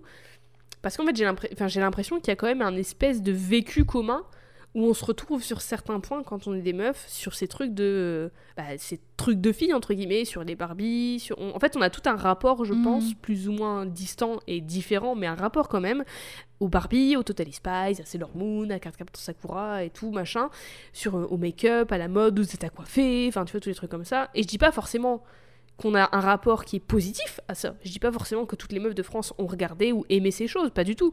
Mais même si t'aimes pas Totally Spice, même si t'aimes pas le rose, même si t'aimes pas la mode, même si t'en as rien à foutre de tout ça, j'ai l'impression que c'est quand même des choses qui, en général, parce que ça dépend de vos familles et tout, encore une fois, ça dépend de plein de choses, mais qui, quand t'es enfant, quand t'es une fille, te sont apposées, voire imposées, en fait. Donc même si t'aimes pas ça, même si t'y Mhm. participais pas, il y a tout de même un lien avec, et un lien qui est différent que celui qu'un mec peut avoir, parce que même si ce mec il aime ça, il s'intéresse à ça et tout quand il était petit et tout, on n'a pas, il va pas forcément être encouragé de la même manière à aimer ces choses. Oui. Donc euh, c'est pour ça que sans tomber dans l'essentialisme encore une fois parce que euh, dire que les filles aiment un chose euh, dire que les filles naturellement aiment ça et les garçons c'est de la merde mais on a quand même un lien enfin il y a dans notre culture et notre éducation et tout on est éduqué pour euh, on, est dirigé vers ces choses d'une manière que les mecs ne le sont pas peut-être pas forcément après encore une fois ça dépend de vos familles et tout ça mais on, aime bien rappeler dans ce monde occidental que le rose, les filles, le bleu, les garçons, alors que je rappelle que c'est inventé de toutes pièces, le genre et tout ça, c'est de la merde. Enfin, les stéréotypes de genre, c'est de la merde plutôt. Mais du coup, voilà, il y a tout, on a, on a peut-être un différents publics ont un rapport différent à Totally Spice et c'est pour ça que je pense que nous par exemple on va avoir un rapport différent que euh, mon pote euh, mon, mon pote mec euh, qui a grandi avec les, les, les G.I. Joe et, et les Lego même si moi Oui. aussi j'ai grandi avec les Alors- G.I. Joe et les Lego mais parce que j'avais un cousin tu vois donc euh, Mm. Mais par contre, quand je parlais de différents publics et tout, je pensais pas forcément aux, aux au genre des publics, mais Ah, aussi à la vraiment plutôt aussi à la cible. Non, non, non, mais c'est bien que tu le dises, mais en fait. Est-ce que j'ai dit de la euh, merde? Non, non, pas. pas. du tout. Mais en fait, le truc, c'est que sans doute un peu, j'en parlais un petit peu aussi, mais c'est pas essentiellement ça. C'était aussi, c'est, enfin, faut aussi plutôt revenir à, voilà, pour qui était prévu Oui, c'est à la base ados. cette série? C'était pour des jeunes filles, des ados qui n'ont pas eu le loisir d'avoir des, euh, des personnages féminins qui sont euh, qui, qui sont en Qui ont leur possession euh, de, Ouais. de, de leurs capacités, qui ont Leur leur mot à dire pendant quoi. leurs aventures, etc. Et donc c'était plutôt ça le, le public cible. Et il se trouve qu'effectivement, il y a toute l'esthétique girly avec. Je pense que si ça avait été quelque chose probablement de beaucoup plus sobre ou quoi, ça n'aurait peut-être pas séduit la même tranche d'âge aussi. Ça aurait peut-être été écrit de façon plus sérieuse, tu vois, un petit peu moins, oui, euh, un bah, petit peu moins rigolote et compagnie. Voilà, un petit peu plus à l'image de Drôle de Dame, parce que aussi le fait que, bah, on parle de, du rose et du girly, mais en fait, de manière générale, les Totally Spice, c'est hyper coloré, c'est même pas que du rose. Oui. C'est-à-dire que quand tu vois la gueule de leur lycée ou de leur université, les murs, ils sont oranges, ils sont bleus, enfin, c'est des trucs hyper pétants. dirait qu'il on dirait qu'il fait beau tout le temps parce que c'est tout est hyper lumineux dans les couleurs. Ouais. et en fait toute l'esthétique en Même les général méchants. est très colorée et en fait euh, Les méchants, ils sont toujours très flamboyants, très, très drama queen et tout. Moi, C'est ça. j'adore. et donc euh, je pense qu'effectivement si ça avait été plus terne dans euh, les choix de couleurs que ce soit le rose ou toute autre couleur ça aurait probablement été une vibe une vibe beaucoup plus sérieuse et Oui, bah, peut-être été un public cible plus âgé Ouais. du coup tu vois Euh, Oui. mais c'est pas non plus l'objectif de la série d'être quelque chose d'hyper sérieux en fait donc euh, c'était aussi enfin il y a, il y a effectivement un peu la donnée du genre qui entre en compte parce que en même temps le, le public cible était justement les jeunes filles Bah, le les créateur l'a dit lui-même. ouais, voilà mais il y a moi je pensais aussi à une tranche d'âge en fait parce que enfin tu vois regarde Mhm. Spies la, la série Oui. un peu spin-off elle était du coup plus orientée pour les plus jeunes Et ce qui est marrant, ce qui est enfin, intéressant, parce que Spice, du coup, c'est beaucoup moins rose, c'est beaucoup moins les gadgets euh, rouge à lèvres Mhm. laser et tout. C'est plus, c'est plus pour enfants, mais c'est plus, euh, c'est pas plus sérieux parce que c'est quand même un truc rigolo et tout machin, mais c'est Mhm. plus euh, gris, bleu, euh, des couleurs assez sobres et tout machin. Euh, après, je dis pas que c'est full, full Il y masculin. a pas dans, dans Spies, il y a Bionicles, pas, euh, il y a pas Beyblade, aussi un mais- personnage masculin aussi dans les Dans Spice, je crois que c'est trois frères et une sœur, il me semble. ah bah du coup ok Ou deux frères et une sœur, mais il me semble que oui donc là c'est vraiment euh, orienté euh, on s'en fiche du genre de l'enfant qui regarde quoi Oui, je pense C'est plus ça. ça. Et puis c'était Ouais. quand même année, c'est 2009, donc il y a une petite évolution par rapport à 2001. Je vous Mhm. espérais, Bah, mais j'espère, c'est mo- c'est moins girly. Mais en même temps, c'est, enfin voilà quoi, c'est pas, c'est pas dérangeant non plus. Et Mhm. en vrai, bon, après vous l'avez compris, moi, je- nous on pense pas, enfin. Voilà, il y a quelques petits trucs qui, à redire sur Total Spies et sur le- Oui. le, quelques comportements des, des meufs. Après, on le redit, c'est pas, voilà, c'est pas nous qui avons écrit Total Spies, tu vois, par exemple. Mais euh, je pense pas que Alex Clover et Sam soient clichés ou sexistes comme perso.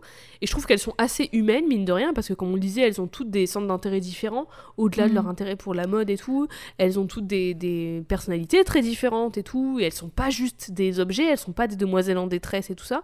Même Clover, qui est beaucoup emprisonnée, elle est pas une demoiselle en détresse. J'ai même envie d'ajouter une chose, c'est qu'en fait, elles ont été chacune, d'une certaine manière, écrites et développées à partir de clichés. Et du coup, pfft, elles Ouais. s'en détachent un peu. Tu vois, enfin, genre Clover, Oui. c'est euh, c'est la fleur bleue fan de mode. euh, Alex, c'est la, la sportive maladroite. Et t'as l'intello. Et donc, c'est des clichés, en fait. Enfin, tu fais un Oui, trio à la de base. meufs et t'as vraiment des clichés à la base. Et effectivement, comme tu l'as dit dans tout cet épisode, elles ont pas que ça. Elles sont plus. Et en fait, entre elles aussi, il y a cette alchimie qui fait que, bah, en fait, elles se développent différemment, elles se complètent. Et donc, elles, elles, euh, elles transcendent en fait ces clichés-là, finalement. Elles, sont, elles Mhm. partent de clichés, mais elles ne sont pas uniquement que ça. Et, euh, et chaque épisode nous le et, montre, quoi. et je pense que c'est ça aussi qui fait que qui fait que ça a marché, c'est que du coup il y a cette attache au personnage parce que c'est pas juste bah une meuf euh, sportive, une meuf intelligente et une meuf un peu euh, cucu la praline. Elles sont Mm. plus que ça et elles elles et aussi alors bon Sam elle fait beaucoup de, de remarques aux autres meufs mais entre elles jamais elles vont être en mode euh, oh ça c'est j'aime pas quand tu fais ça machin et tout j'aime pas parce que tu m'as volé mon mec et tout. Il y a pas de trucs comme ça. Donc ça Mhm. aussi je pense que ça, a joué un peu sur le fait qu'on soit beaucoup attaché à elles et que ça a autant marché sur nous et qu'on avait envie de les revoir tous les jours et qu'on suivait la série et qu'il y a eu autant d'épisodes et tout bref. Et en fait de la même manière que Drôle de Dame aux États-Unis ça a été une première une série pour enfants comme Totally Spies avec de tels protagonistes, bah, à ce que je sache, ça n'existait pas en France avant. Donc c'est Mhm. aussi une première. La preuve, David Michel lui-même dit que les chaînes étaient frileuses à l'idée de la faire. Donc c'est qu'il y, avait, il y avait un manque, en fait, autour de là. Et j'ai l'impression, alors en vrai j'en sais rien, là c'est vraiment qu'une impression, c'est moi qui le suce de mon pouce, j'en sais pas, j'en sais rien du tout, j'ai aucune preuve, mais j'ai l'impression, en voyant les dessins animés qui sont apparus après le début de Total Spice, j'ai l'impression que ça a ouvert la porte à ce qu'il y ait plus de protagonistes féminines plus actives après, Mm. dans plein de genres différents. Bah, je pense, on a évoqué plusieurs fois, je pense à Code Lyoko, où dedans il y a quand même Aelita, qui est vraiment sans Aelita, il n'y a pas Code Lyoko. Il y a Ouais. Yumi, quand même, qui est un peu euh, la meuf badass de Code Lyoko, mais qui est très intéressante aussi. Euh, je pense au dessin animé, est-ce que tu t'en souviens? Atomic Betty, qui Oui. m'a beaucoup marqué moi quand j'étais petite, qui est une meuf dans son vaisseau spatial qui part en mission et tout. Euh, Oban aussi, mais c'est franco-japonais, Ah, oui, mais mine de rien, euh, Oban c'est 2006, donc euh, c'est après Mhm. Totally Spies. Et après, bon après, euh, voilà, c'est les exemples que j'ai en tête, et je pense aussi à d'autres trucs, ou d'autres dessins animés où c'est des personnages secondaires, mais c'est des personnages féminins cool, qui plus est, dans des dessins animés euh, qui visent un public plus de garçons, je pense, comme par exemple Foot de rue ou euh, Shuriken School, où il y a des personnages féminins secondaires assez cool pour des dessins animés euh, pour enfants, quoi. Donc Mhm. voilà, je trouve qu'il y a quand même. Enfin, je ressens, en tout cas, j'en sais rien. J'ai pas de preuve de quoi que ce soit, j'en sais rien. Mais je ressens l'influence quand même, tu vois, l'impact du truc. Puis, enfin, tout de même, il y, a- il y a pu approuver le, le rayonnement de Totally Spies. La preuve, tout le monde avait deviné Totally Spies avec un miroir et Spy Kids. Bon, Oui. simple, mais quand même, quoi. Tout le monde était en mode Waouh, Totally Spies Donc voilà. Euh, J'espère qu'on a euh, live up to the hype. Et puis, enfin. Totally Spies, il y a quand même il y a eu des livres Totally Spies, euh, comme il y a eu des Ouais. livres Wings et Witch, tu vois. Il y a eu. Oh Est-ce que tu te souviens, ma vie, le jeu Facebook Totally Spies? Oui, j'y jouais. Oh là là. Tout le temps. J'y jouais tout. Il n'existe plus. Moi, ma vie s'est terminée à ce moment-là où il a disparu. Ça et Restaurant City, j'y jouais H24 Oui, oh, Restaurant. City. C'était trop bien. Et C'est genre, et plus. moi, tu vois, c'est pas Farmville, mais c'est Restaurant City et c'est vraiment City. pareil, c'est juste que c'est des restos. Bah oui, mais c'était trop Il y bien. avait Night Club des City aussi. Night Club City, j'adorais. Et le jeu Totally Spice, c'était trop bien. Tu partais en mission, tu pouvais euh, acheter des tenues, décorer ta maison et tout. Et il n'existe plus, il n'existe plus du tout. Je suis trop. Enfin, franchement, j'aimerais trop qu'il y ait un jeu à la. euh, à la Animal Crossing, tu vois un peu, mais avec des missions en plus, Totally Spies. Euh, Faites-le. Le développeur de jeux vidéo, si vous avez besoin d'une idée, je suis là, je vous, je vous aide. Mais voilà, donc il y a quand même un rayonnement Total Spies qui est pu approuver. Tout le monde connaît le son du comme poudrier, tout le monde reconnaît les uniformes d'Alex Clover et Sam sans même avoir regardé la série. Euh, Alex Clover et Sam des Total Spies, elles font partie intégrante de l'histoire télévisuelle française et de l'enfance d'énormément de personnes en fait. Donc ça- Mhm. rien que ça, c'est ouf, je trouve. Enfin voilà, c'était Alex Clover et Sam de Totally Spies, la sportive, la fashion victime et la stratège, trois espionnes super cool, super ingénieuses, chacune avec leurs forces et leurs faiblesses, qui sont un pilier de la culture française et de la culture internationale, et trois espionnes pour qui l'amitié et la mode, c'est le plus important. Eve, est-ce que tu as des questions? Je n'en ai C'est aucune, c'était très bien et hyper bien expliqué. Et franchement, euh, bah, je- comme je t'ai interrompu plein de fois, je pense que c'est bon. J'ai dit tout ce que j'avais à C'est dire. bon, à dire. Est-ce que tu aurais alors une note et une échelle de valeur pour Alex Clover et Sam? Euh, oui, alors. hmm, Sur. Oh, Ça va pas être très objectif, hein, je te le dis. Pff, ça n'est Sur jamais, hein. Ça n'est sept jamais. Comme poudrier, 7 comme les 7 saisons, Ouais, même si la septième n'est pas encore diffusée. Mais Elle arrive. 7 comme poudrier, je mets à Totally Spies, alors, la note de 6 comme poudrier. En fait, je voulais enlever deux points pour euh, tout ce qui est un peu gênant et dérangeant euh, avec le recul de, par exemple, ce que Sam fait comme remarque ou aussi d'autres personnages aussi. Euh, mais je rajoute un point pour Féline Dion. Féline Dion. Franchement. Féline Alors là, je, je sais pas bravo. qui l'a trouvé, mais la personne qui l'a trouvé, j'espère qu'elle savait à l'époque qu'elle tenait un truc en or. Bah, j'espère que c'est, j'espère que cette personne Féline fait Dion. carrière dans le drag maintenant. Et que c'est son nom. T'imagines, t'imagines, elle se révèle dans la prochaine saison de Drag Race France, elle fait c'était moi depuis le début, j'ai écrit Oh, pour Total waouh. Spies. J'espère qu'on la reverra Féline Dion dans la saison 7. Ah, Ou j'espère. j'espère vraiment, j'espère vraiment qu'il y a une drag queen qui s'appelle Féline Dion, ce serait exceptionnel. Oui, si euh, votre drag name est Féline Dion, contactez-nous. Si vous, si vous voulez le prendre, bah prenez-le, franchement, allez-y. hein. Franchement, C'est ça gratos. plaisir. C'est gratos. Voilà, donc si comme sur 7. Sur oh là là, bravo. Bah, bravo à elle, hein. Alex. Clover et Sam, je suis trop contente d'en. Ça fait un moment que je voulais parler d'elle. À chaque fois, j'attendais un moment, Ah ouais. genre septembre ou quoi, genre la rentrée des classes. Puis en fait, je me suis dit, ouais, c'est bon, allez, j'y vais maintenant. La saison 7, elle arrive, j'y vais. C'était m'a- le moment. C'était un régal de regarder plein d'épisodes et tout, c'est trop bien. Et d'ailleurs, c'était un régal de réécouter tous les génériques, parce qu'on connaît le générique euh, classique des saisons 1 et 2, Oui, mais il y en a Il y plusieurs en a eu plusieurs. Mhm. Il y en a eu plusieurs différents. Euh, mais nous, on va se quitter sur le générique de la saison 1. Mais avant de se quitter, Eve, est-ce que tu peux nous rappeler où est-ce qu'on peut se retrouver, s'il te plaît Bien sûr, alors vous pouvez nous retrouver sur les réseaux sociaux Twitter, Instagram et TikTok, at CodexPod, Codex au féminin et au pluriel pod POD.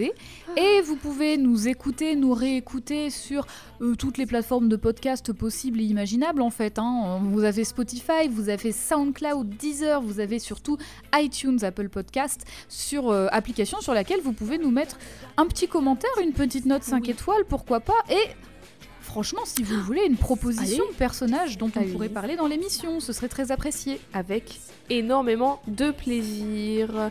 Merci Eve pour toutes ces précisions. Avec plaisir. Et est-ce qu'on ne se dirait pas à deux semaines? Eh bien si, Jade, à deux semaines. À deux semaines, Bientôt. bientôt.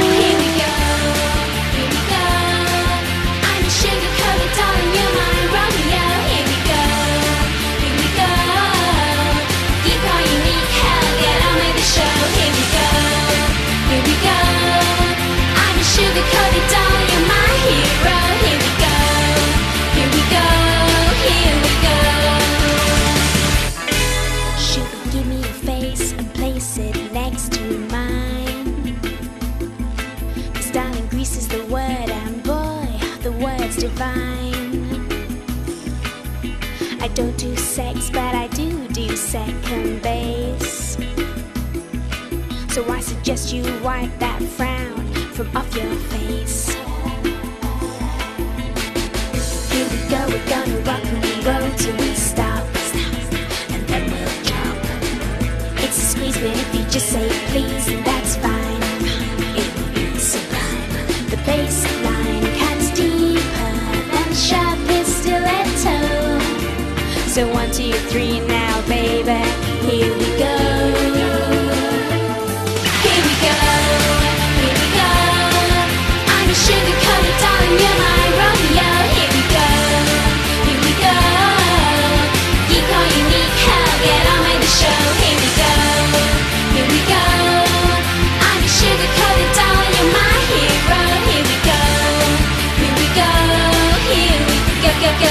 go, go, go, go, go, go, go,